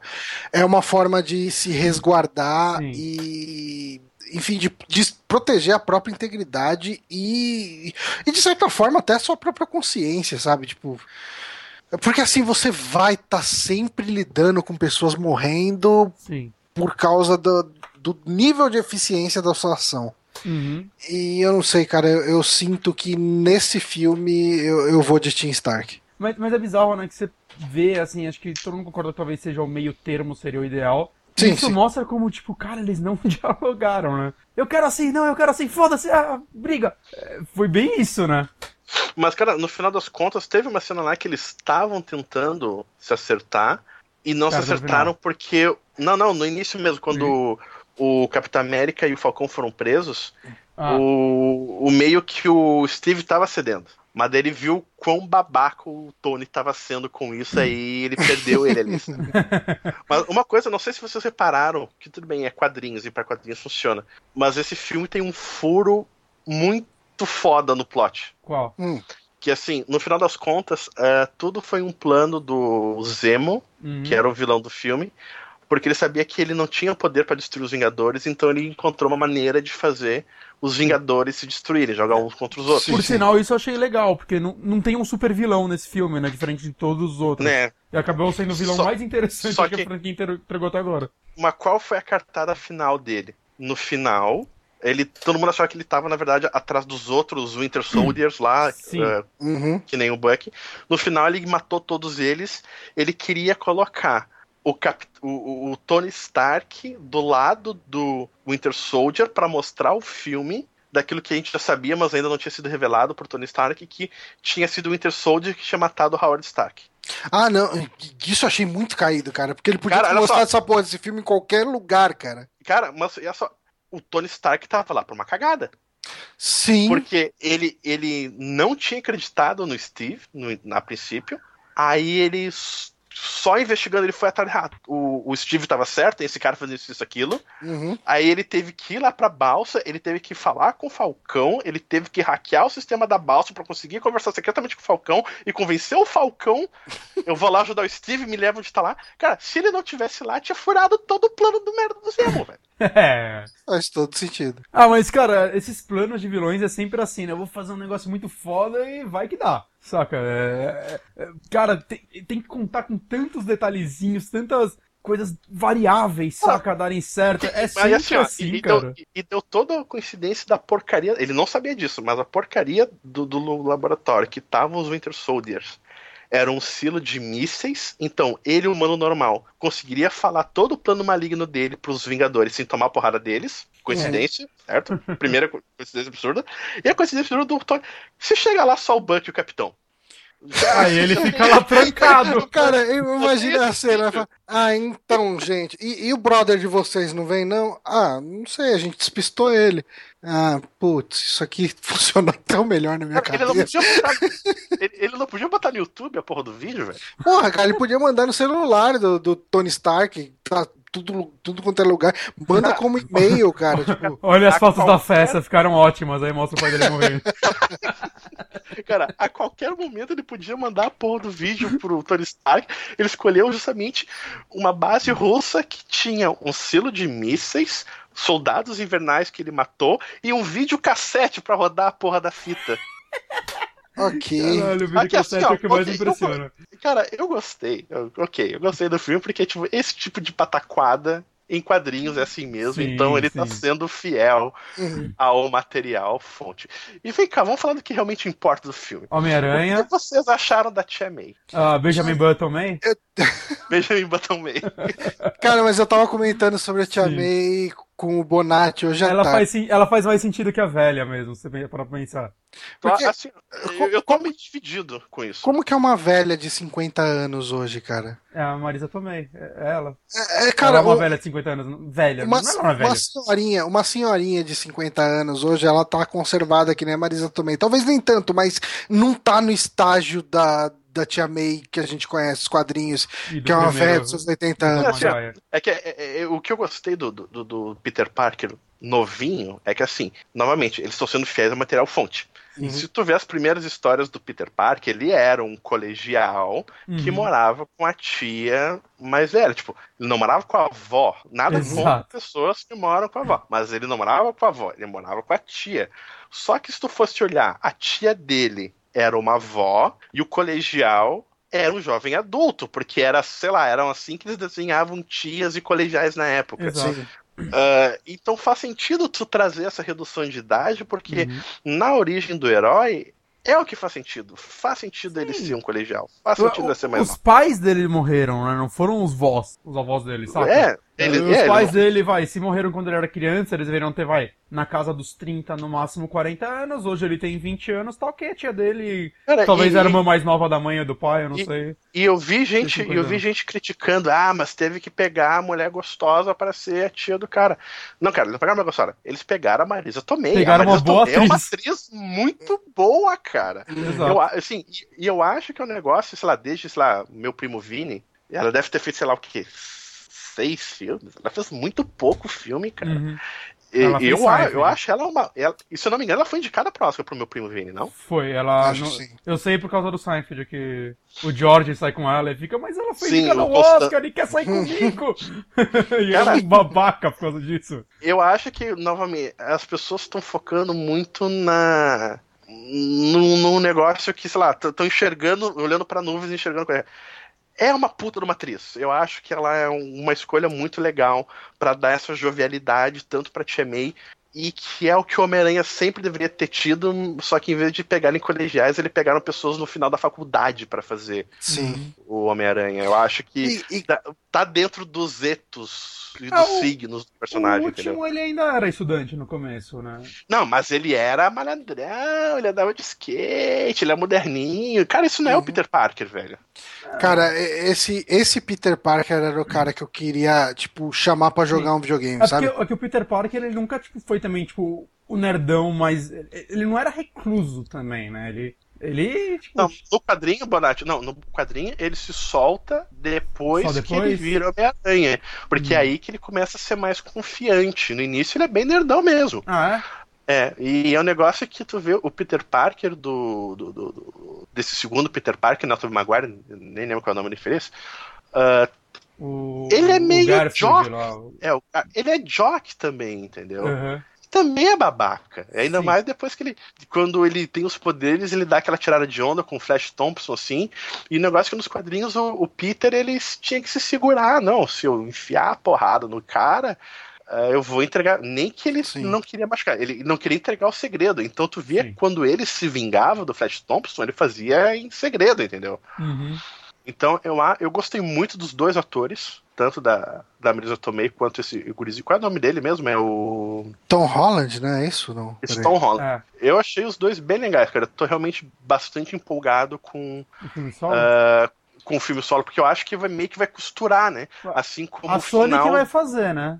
É, é que assim, eu acho que assim como o final do Homem-Formiga costura com esse filme, que a cena extra do final do Homem-Formiga acabou entrando no, no Capitão América, eu acho que vai ter uma costurada. Tu vai ver a origem do Homem-Aranha, tu vai ver todas aquelas cenas dele agindo com o uniforme tosco. Uhum. Aí vai aparecer o Tony Stark, aí tu vai ter um corte, e a partir daí ele vai estar com os equipamentos moderninhos. Mas, mas vocês acham. é, vai ser a Sony que vai fazer? Esse é um pouco mais. Assim. Mas eu acho que se- a Marvel vai ficar em cima, né? Eles devem ter feito algum bom acordo. Não é possível. É. É uma coprodução, cara. É, eu tô com medo desse filme, cara. Que eu, Ah, eu quero que ele. Eu quero muito que ele seja bom. Eu quero muito que seja um filme excelente, saca? Eu É, cara, eu, eu, eu sinto que se a Marvel tiver mais por perto dele, ele vai ser bom, cara. A Sony, cara, ela conseguiu um acordo que é excelente pra ela, porque, tipo, o personagem dela tá, sabe, vai aparecer nos Vingadores, apareceu no Guerra Civil, então ele tá com uma visibilidade foda. E, e, por consequência, o filme dela vai ter uma puta audiência já. Não E parece que o pau. Downey Jr. vai estar. E o Downey Jr. vai estar no filme também, se não me engano. Ah, é? Porra. Ele vai fazer algumas pau, pontes Sony. pra fazer essa ponte, assim. Cara, vamos pau. ver. É, o primeiro, primeiro, primeiro Homem-Aranha lá com o Tobey Maguire, eu acho legal. Eu acho eu que o Homem-Aranha do Tom... também. Eu acho que o Homem-Aranha 1 e 2 do Tom Maguire, cara, eles são filmes muito importantes. Ele, sim, o pra- 2 também. não- O 2 pro que o o dois- o dois não era tão bom quanto o primeiro, mas eu também acho legais. Então, mas eu acho que eles Eu são não- filmes muito importantes pra, tipo, mudança que filmes de heróis começou a ter a partir dos anos 2000, saca? Ele, ele impulsionou, impulsionou muita gente, assim, pro cinema pra ver super-heróis. Eles eram filmes excelentes, acho que na sua época, assim, tipo, pelo menos quando eu vi, Sim, eu era sim, mais sim. novo, eu, eu adorei aqueles filmes. Vendo hoje, eles envelheceram, a gente tem coisa melhor feita no, nesse gênero, mas eu ainda acho que são produções muito valiosas, assim, pro cinema. É, hoje em dia tu não pode ver esses primeiros filmes de herói muito olhos de hoje em dia, porque as coisas evoluíram muito, né, cara? Eu lembro que eu saí, sei lá, fui ver o primeiro X-Men no cinema eu. Cara, que animal! Não sei. Eu saí primeiro empolgado filme- até de X-Men 3 na época, cara. Cara, e tu vai ver hoje em dia, mas assim, tu criou muita coisa pra ter esses Uhum. filmes fodas que a gente tá tendo hoje em dia. Exato. Então imagina que de repente, ah, eu acho que. ah, eu não sei exatamente. Eu só vi o primeiro. O segundo Homem-Aranha. Eu também só Eu vi o vi o- primeiro e eu, eu achei O do ele ok. elétrico, o do elétrico eu não vi. Falam que é muito ruim, esse daí, a continuação. Então, É. é, eu acho que a relação do Peter Parker com a, a Gwen Stacy. Gwen Stacy é muito, muito boa. Assim. Eu gosto Uhum. muito dos momentos ah, Peter Parker do Andrew Garfield. Uhum. Mesmo ele sendo o cara mais Eu descoladão. também, Mas, mas tudo bem, eu, eu curto, eu gosto. Mas, cara, toda a parte. Os vilões são horrorosos. O São, segundo filme, ele, cara, ele soca vilão. Tipo, é, parece que eles não aprenderam nada com o Homem-Aranha 3 lá, cara. Porque eles me tacam lá o, o, o Duende Verde, ah, mete lá o, o, O, El- o Electro. o Electro não. O largar, o, o. Lagarto. Cara, e ainda tem mais ali, cara. Tipo, eles botaram muito. Cara, é, é muito É ruim, que o cara. Lagarto a gente ficou três filmes do Tobey Maguire esperando ele, né? Botaram lá o cientista sem braço. É que- o próximo é seu, hein? Nunca aconteceu, É que coitado do criador. O, o, o que o espírito do, do herói, do Homem-Aranha, é um negócio que eu acho que os dois primeiros filmes do Tobey Maguire capturam muito bem. Sim. É aquele negócio do Homem-Aranha ser o herói do povo, ser o cara comunzão, assim. Uhum. Tipo, aquelas. a- Cara, é, eu fico arrepi... eu fiquei arrepiado quando vi cinema a primeira vez aquela cena do. Que ele perde a máscara, ele se fode pra Ah, parar. essa cena é muito trem, É no Uhum. 2 isso. E as, No segundo filme. E as pessoas carregam ele. Não, tá aqui tua máscara. Te larga, te larga daqui. Uhum. Isso é o herói, cara. Ele é o herói da vizinhança, entendeu? E, E tem eu o e- melhor J. Jossa, o chefe dele, cara, o Jameson lá. O Jameson. Sim, Puta- que é o. Puta que pariu. Que é o pai da Juno. Isso, caralho. Eu adoro aquele ator. Tinha até boato que eles iam colocar o mesmo ator, ele de novo no, no novo. Ah, tinha que E eu- tinha que pegar, cara. Tinha que chegar e falar: foda-se que é o mesmo ator, Foda-se, que, que é esses outros. Mas bota, cara. ele Qualquer mandou pessoa que levantasse bem, a mão cara. numa convenção da Comic Con falasse, mas é o mesmo ator, eles só de- deveriam responder foda-se. Foda-se. E que ele- é aquele negócio também que também captaram, nos filmes do Maguire, captaram muito bem o espírito dele, que ele é aquele negócio que ele, ele é escroto, que é vendido jornal, ele é ganancioso, não sei o quê. Só que quando o vilão tá lá e ameaça ele, eu não lembro exatamente, mas ele não entrega, sabe? Uhum. Tu vê que ele, o Ele cara, tem um senso é- de justiça, né? O Ele problema dele é que ele vê o Homem-Aranha como vilão também. É, Esse então é ele, ele, ele sabe o que é certo, só que é, coisas que são certas ele acha errado. Alguma coisa assim, sabe? Ele, Uhum. ele tem o- a índole correta. sabe? Ele é Tim Stark. É, é, é, exato. Ele tem a índole correta, só que a percepção dele sobre algumas coisas é errada. Ou ele não se importa, sei lá. Mas é, eu acho que os dois primeiros filmes do Homem-Aranha são muito bons. O problema desses filmes dele, pra mim, era o próprio Aranha no sentido. Ele era muito triste, saca? Era o o Homem-Aranha do Ken Reeves, esse. E, e o, o Garfield, ele pegou mais o, o lado comediante dele, porque é uma coisa muito forte no personagem que faz falta nos antigos. É, e isso que eu gostei muito do, do Tom Holland, que ele, tu vê que Sim. ele tá falando com os caras lá, Ele não cala a boca. porque ele é, porque ele é, ele é guri, Uhum. ele não cala a boca e ele tá nervoso. Uhum. Sim. Ele Cara, tem ele- você, até- você pega muita coisa nessa interpretação dele. sim. Cara, ele, ele tá nervoso, ele é moleque, ele é ele precisa se provar. ele, não ele tem tá noção do- da dimensão da momento. parada, cara. Cara, ele tá curtindo Cara, aquele momento a hora do que ele lado se- do. Que ele segura o soco do soldado invernal com uma mão. O Capitão América não fez isso, cara. Ele segurava com as duas. Não, cara, E ele, dá- segura com uma mão ele só tá- e fala: caralho, você tem uma mão de ferro, Bonatti, que foda. Bonatti, ele dá um pau no Soldado Invernal e no Falcão juntos. Não, Sim, cara, cara, ó, ele é cara, foda. Ele fala, ele faz a quebra da, da quarta parede falando, cara, esse seu escudo não, não obedece muitas leis das físicas. sim, sim. Cara, Cara, ele dá um pau nos dois juntos. Cara, ele é assim, ó. O Soldado Invernal, ele briga pau a pau com o Capitão América. O Soldado Invernal com o braço mecânico e o Capitão América com o escudo. Ele para, ele é mais forte que a porra do braço do Soldado Invernal, sim. cara. Uhum. Então, ah, uma, uma linha que eu gostava muito, algum- em algumas histórias dos HQs da Marvel, eles viam muito as- quando envolviam ah, viagens no tempo e tudo mais. O Homem-Aranha, no tempo presente, ele era um herói não muito bem visto pela sociedade. Os heróis que trabalhavam com ele sabiam que era fora e tudo mais. Mas meio que no futuro, meio que tinha sido que no futuro o Homem-Aranha se tornaria o maior herói de todos Hum. justamente por essa conexão dele com o povo, pelo senso de responsabilidade. E se tu for ver, ah, essa questão do Homem-Aranha.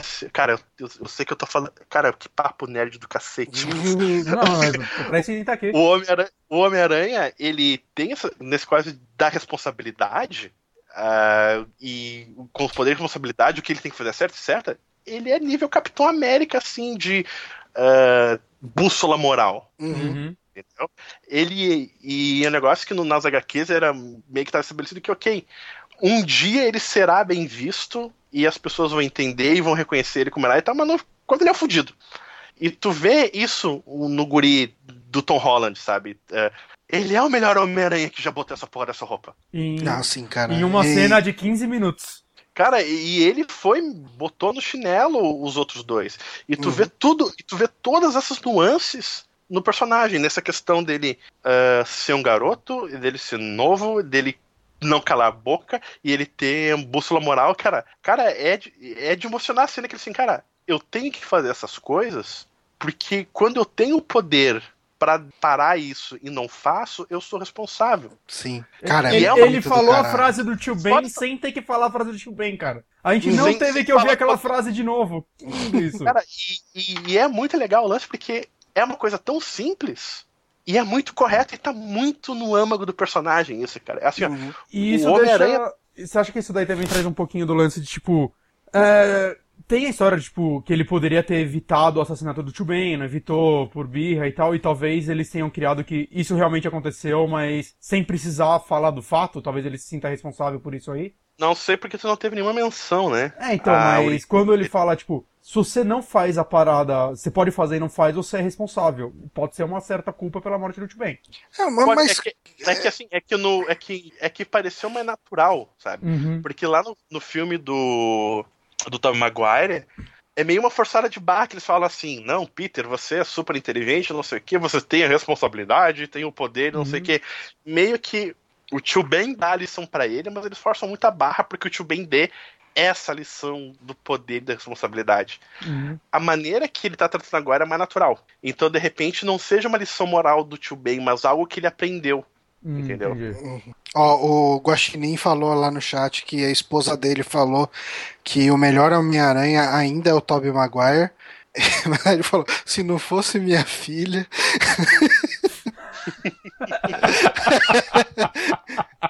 Olha os divórcios vindo aí. Ah, e assim, acho que só pra fechar, falar um pouquinho do Pantera Negra, o que vocês acharam e o que vocês esperam do filme? Cara, Cara, na verdade, eu, que- eu queria fazer um parênteses que eu achei foda que esse filme tem três heróis negros, Uhum. Uhum, verdade. tirando o War Machine, que é mediano. Os outros estão muito bem, cara. O Falcão e o Pantera Negra estão bem legais nesse filme.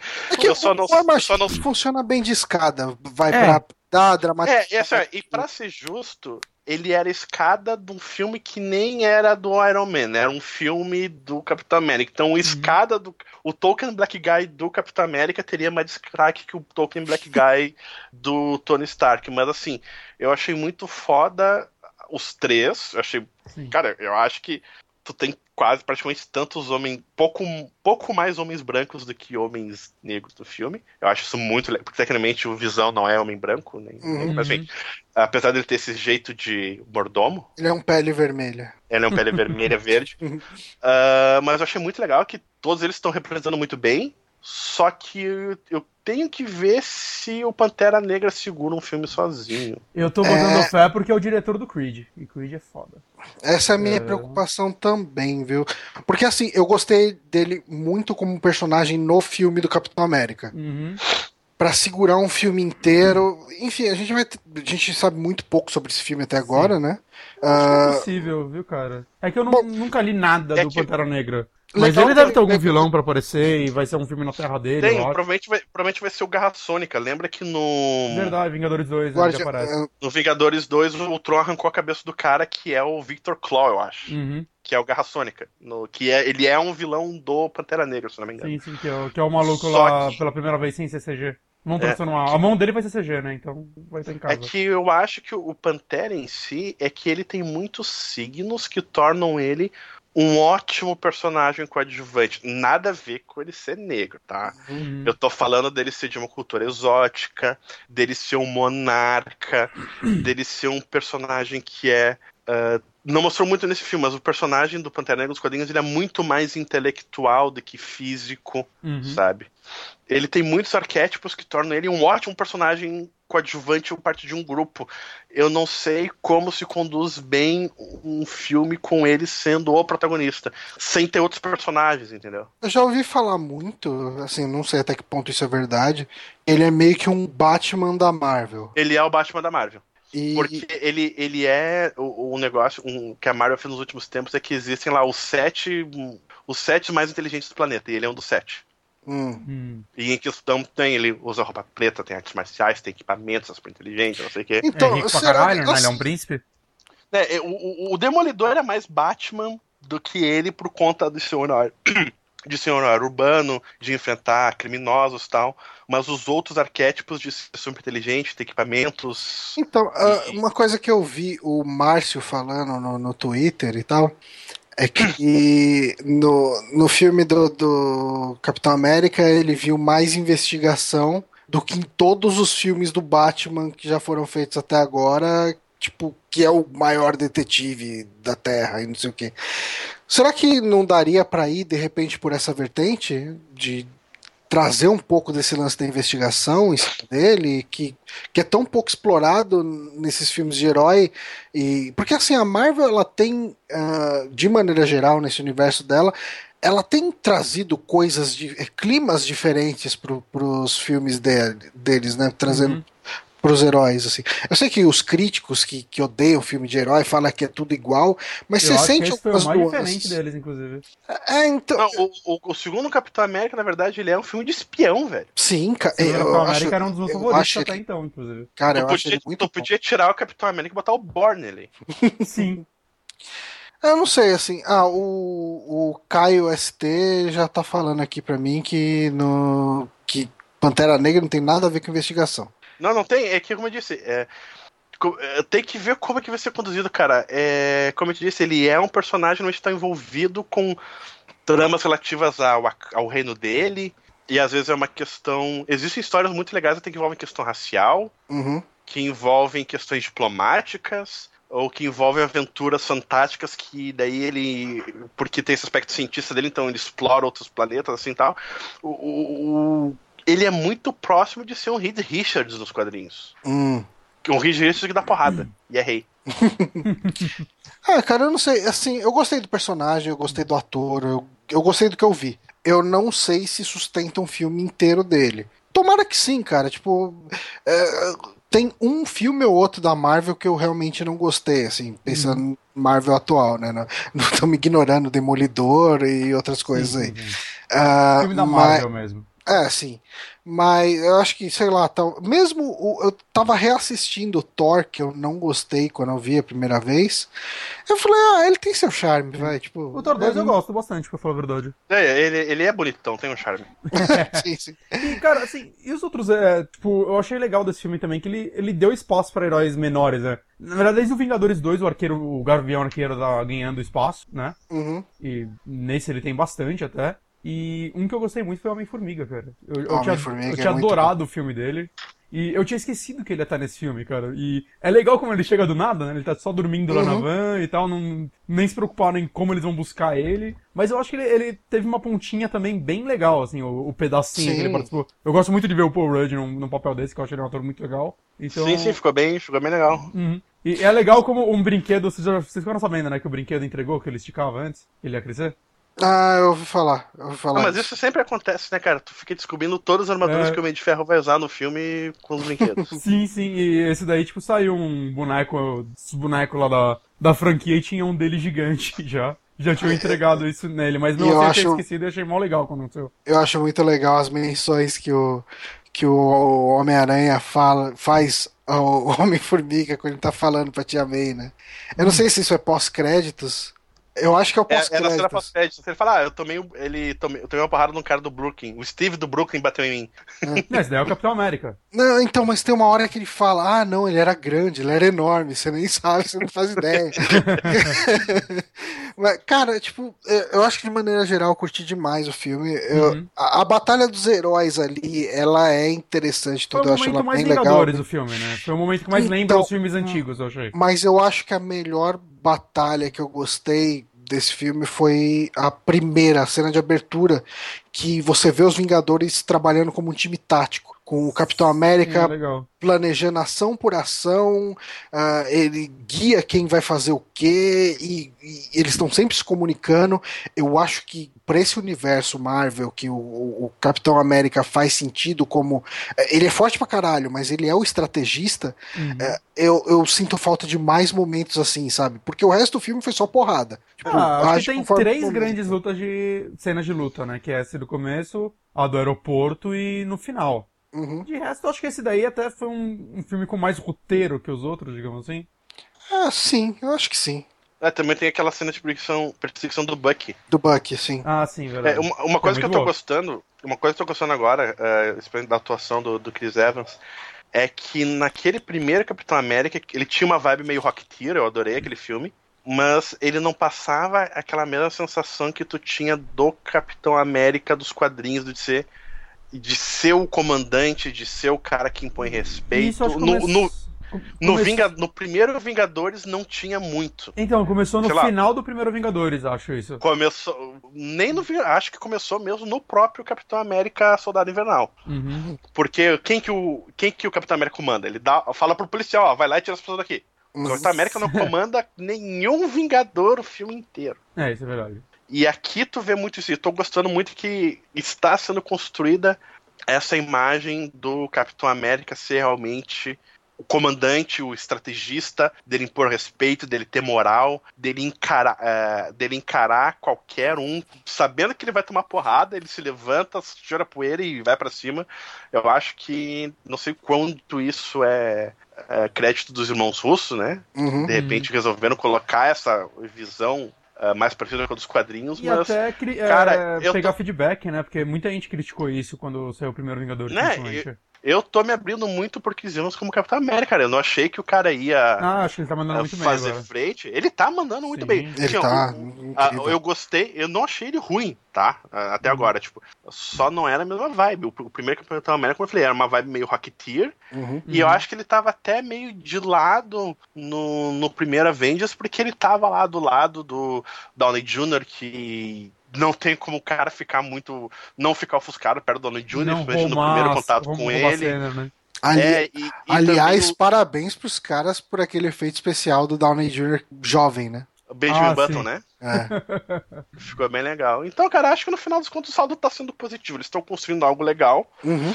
E eu acho que. eh, Eu entendo que esse filme não podia ser um Avengers Uhum. Porque, no fim das contas, o mocinho é o Capitão América e o antagonista é o Stark, apesar deles, dos dois estarem certos. Sim. E eu acho que o Avengers vai ficar nessa trilogia mesmo, que envolve as joias do infinito. Uhum. Que o próximo agora vai ser a Guerra Infinita, que vai ter o Thanos, né? Sim. Então eu acho que realmente tinha que ser uma treta filmes, colossal né? delas. Vai ter que ter uma treta colossal mesmo pra botar os panos quentes e juntar os caras de novo depois desse quebra-pau. E eu acho que faz mesmo sentido esse filme não ser Avengers, porque são os personagens podem ser comuns, mas a saga é diferente. Uhum. Aquela é os Avengers envolvidos com a saga das Joias do Infinito. Ela tá, de repente, mais próxima até dos Guardiões da Galáxia Uhum. do que do próprio desse universo Ah, mais sim. pé no chão que envolve a interação dos Vingadores com o resto do planeta, né? É, o, o- esse próximo filme dos Vingadores vai, deve ter, né? Doutor Estranho, deve ter Guardiões da Galáxia, os Os Vingadores. Guardiões vão aparecer, será? Sim, sim, com Ah. certeza. Com certeza, porque envolve as joias do infinito. Ah, E, cara, eles uma estão da- usando todos os MacGuffins de todos os filmes nisso aí, cara. Então, Vai- esse crossover. Tipo, é, é o maior ter orçamento nem- de filme já liberado, né? A Disney liberou um bilhão, parece, já pra essa porra.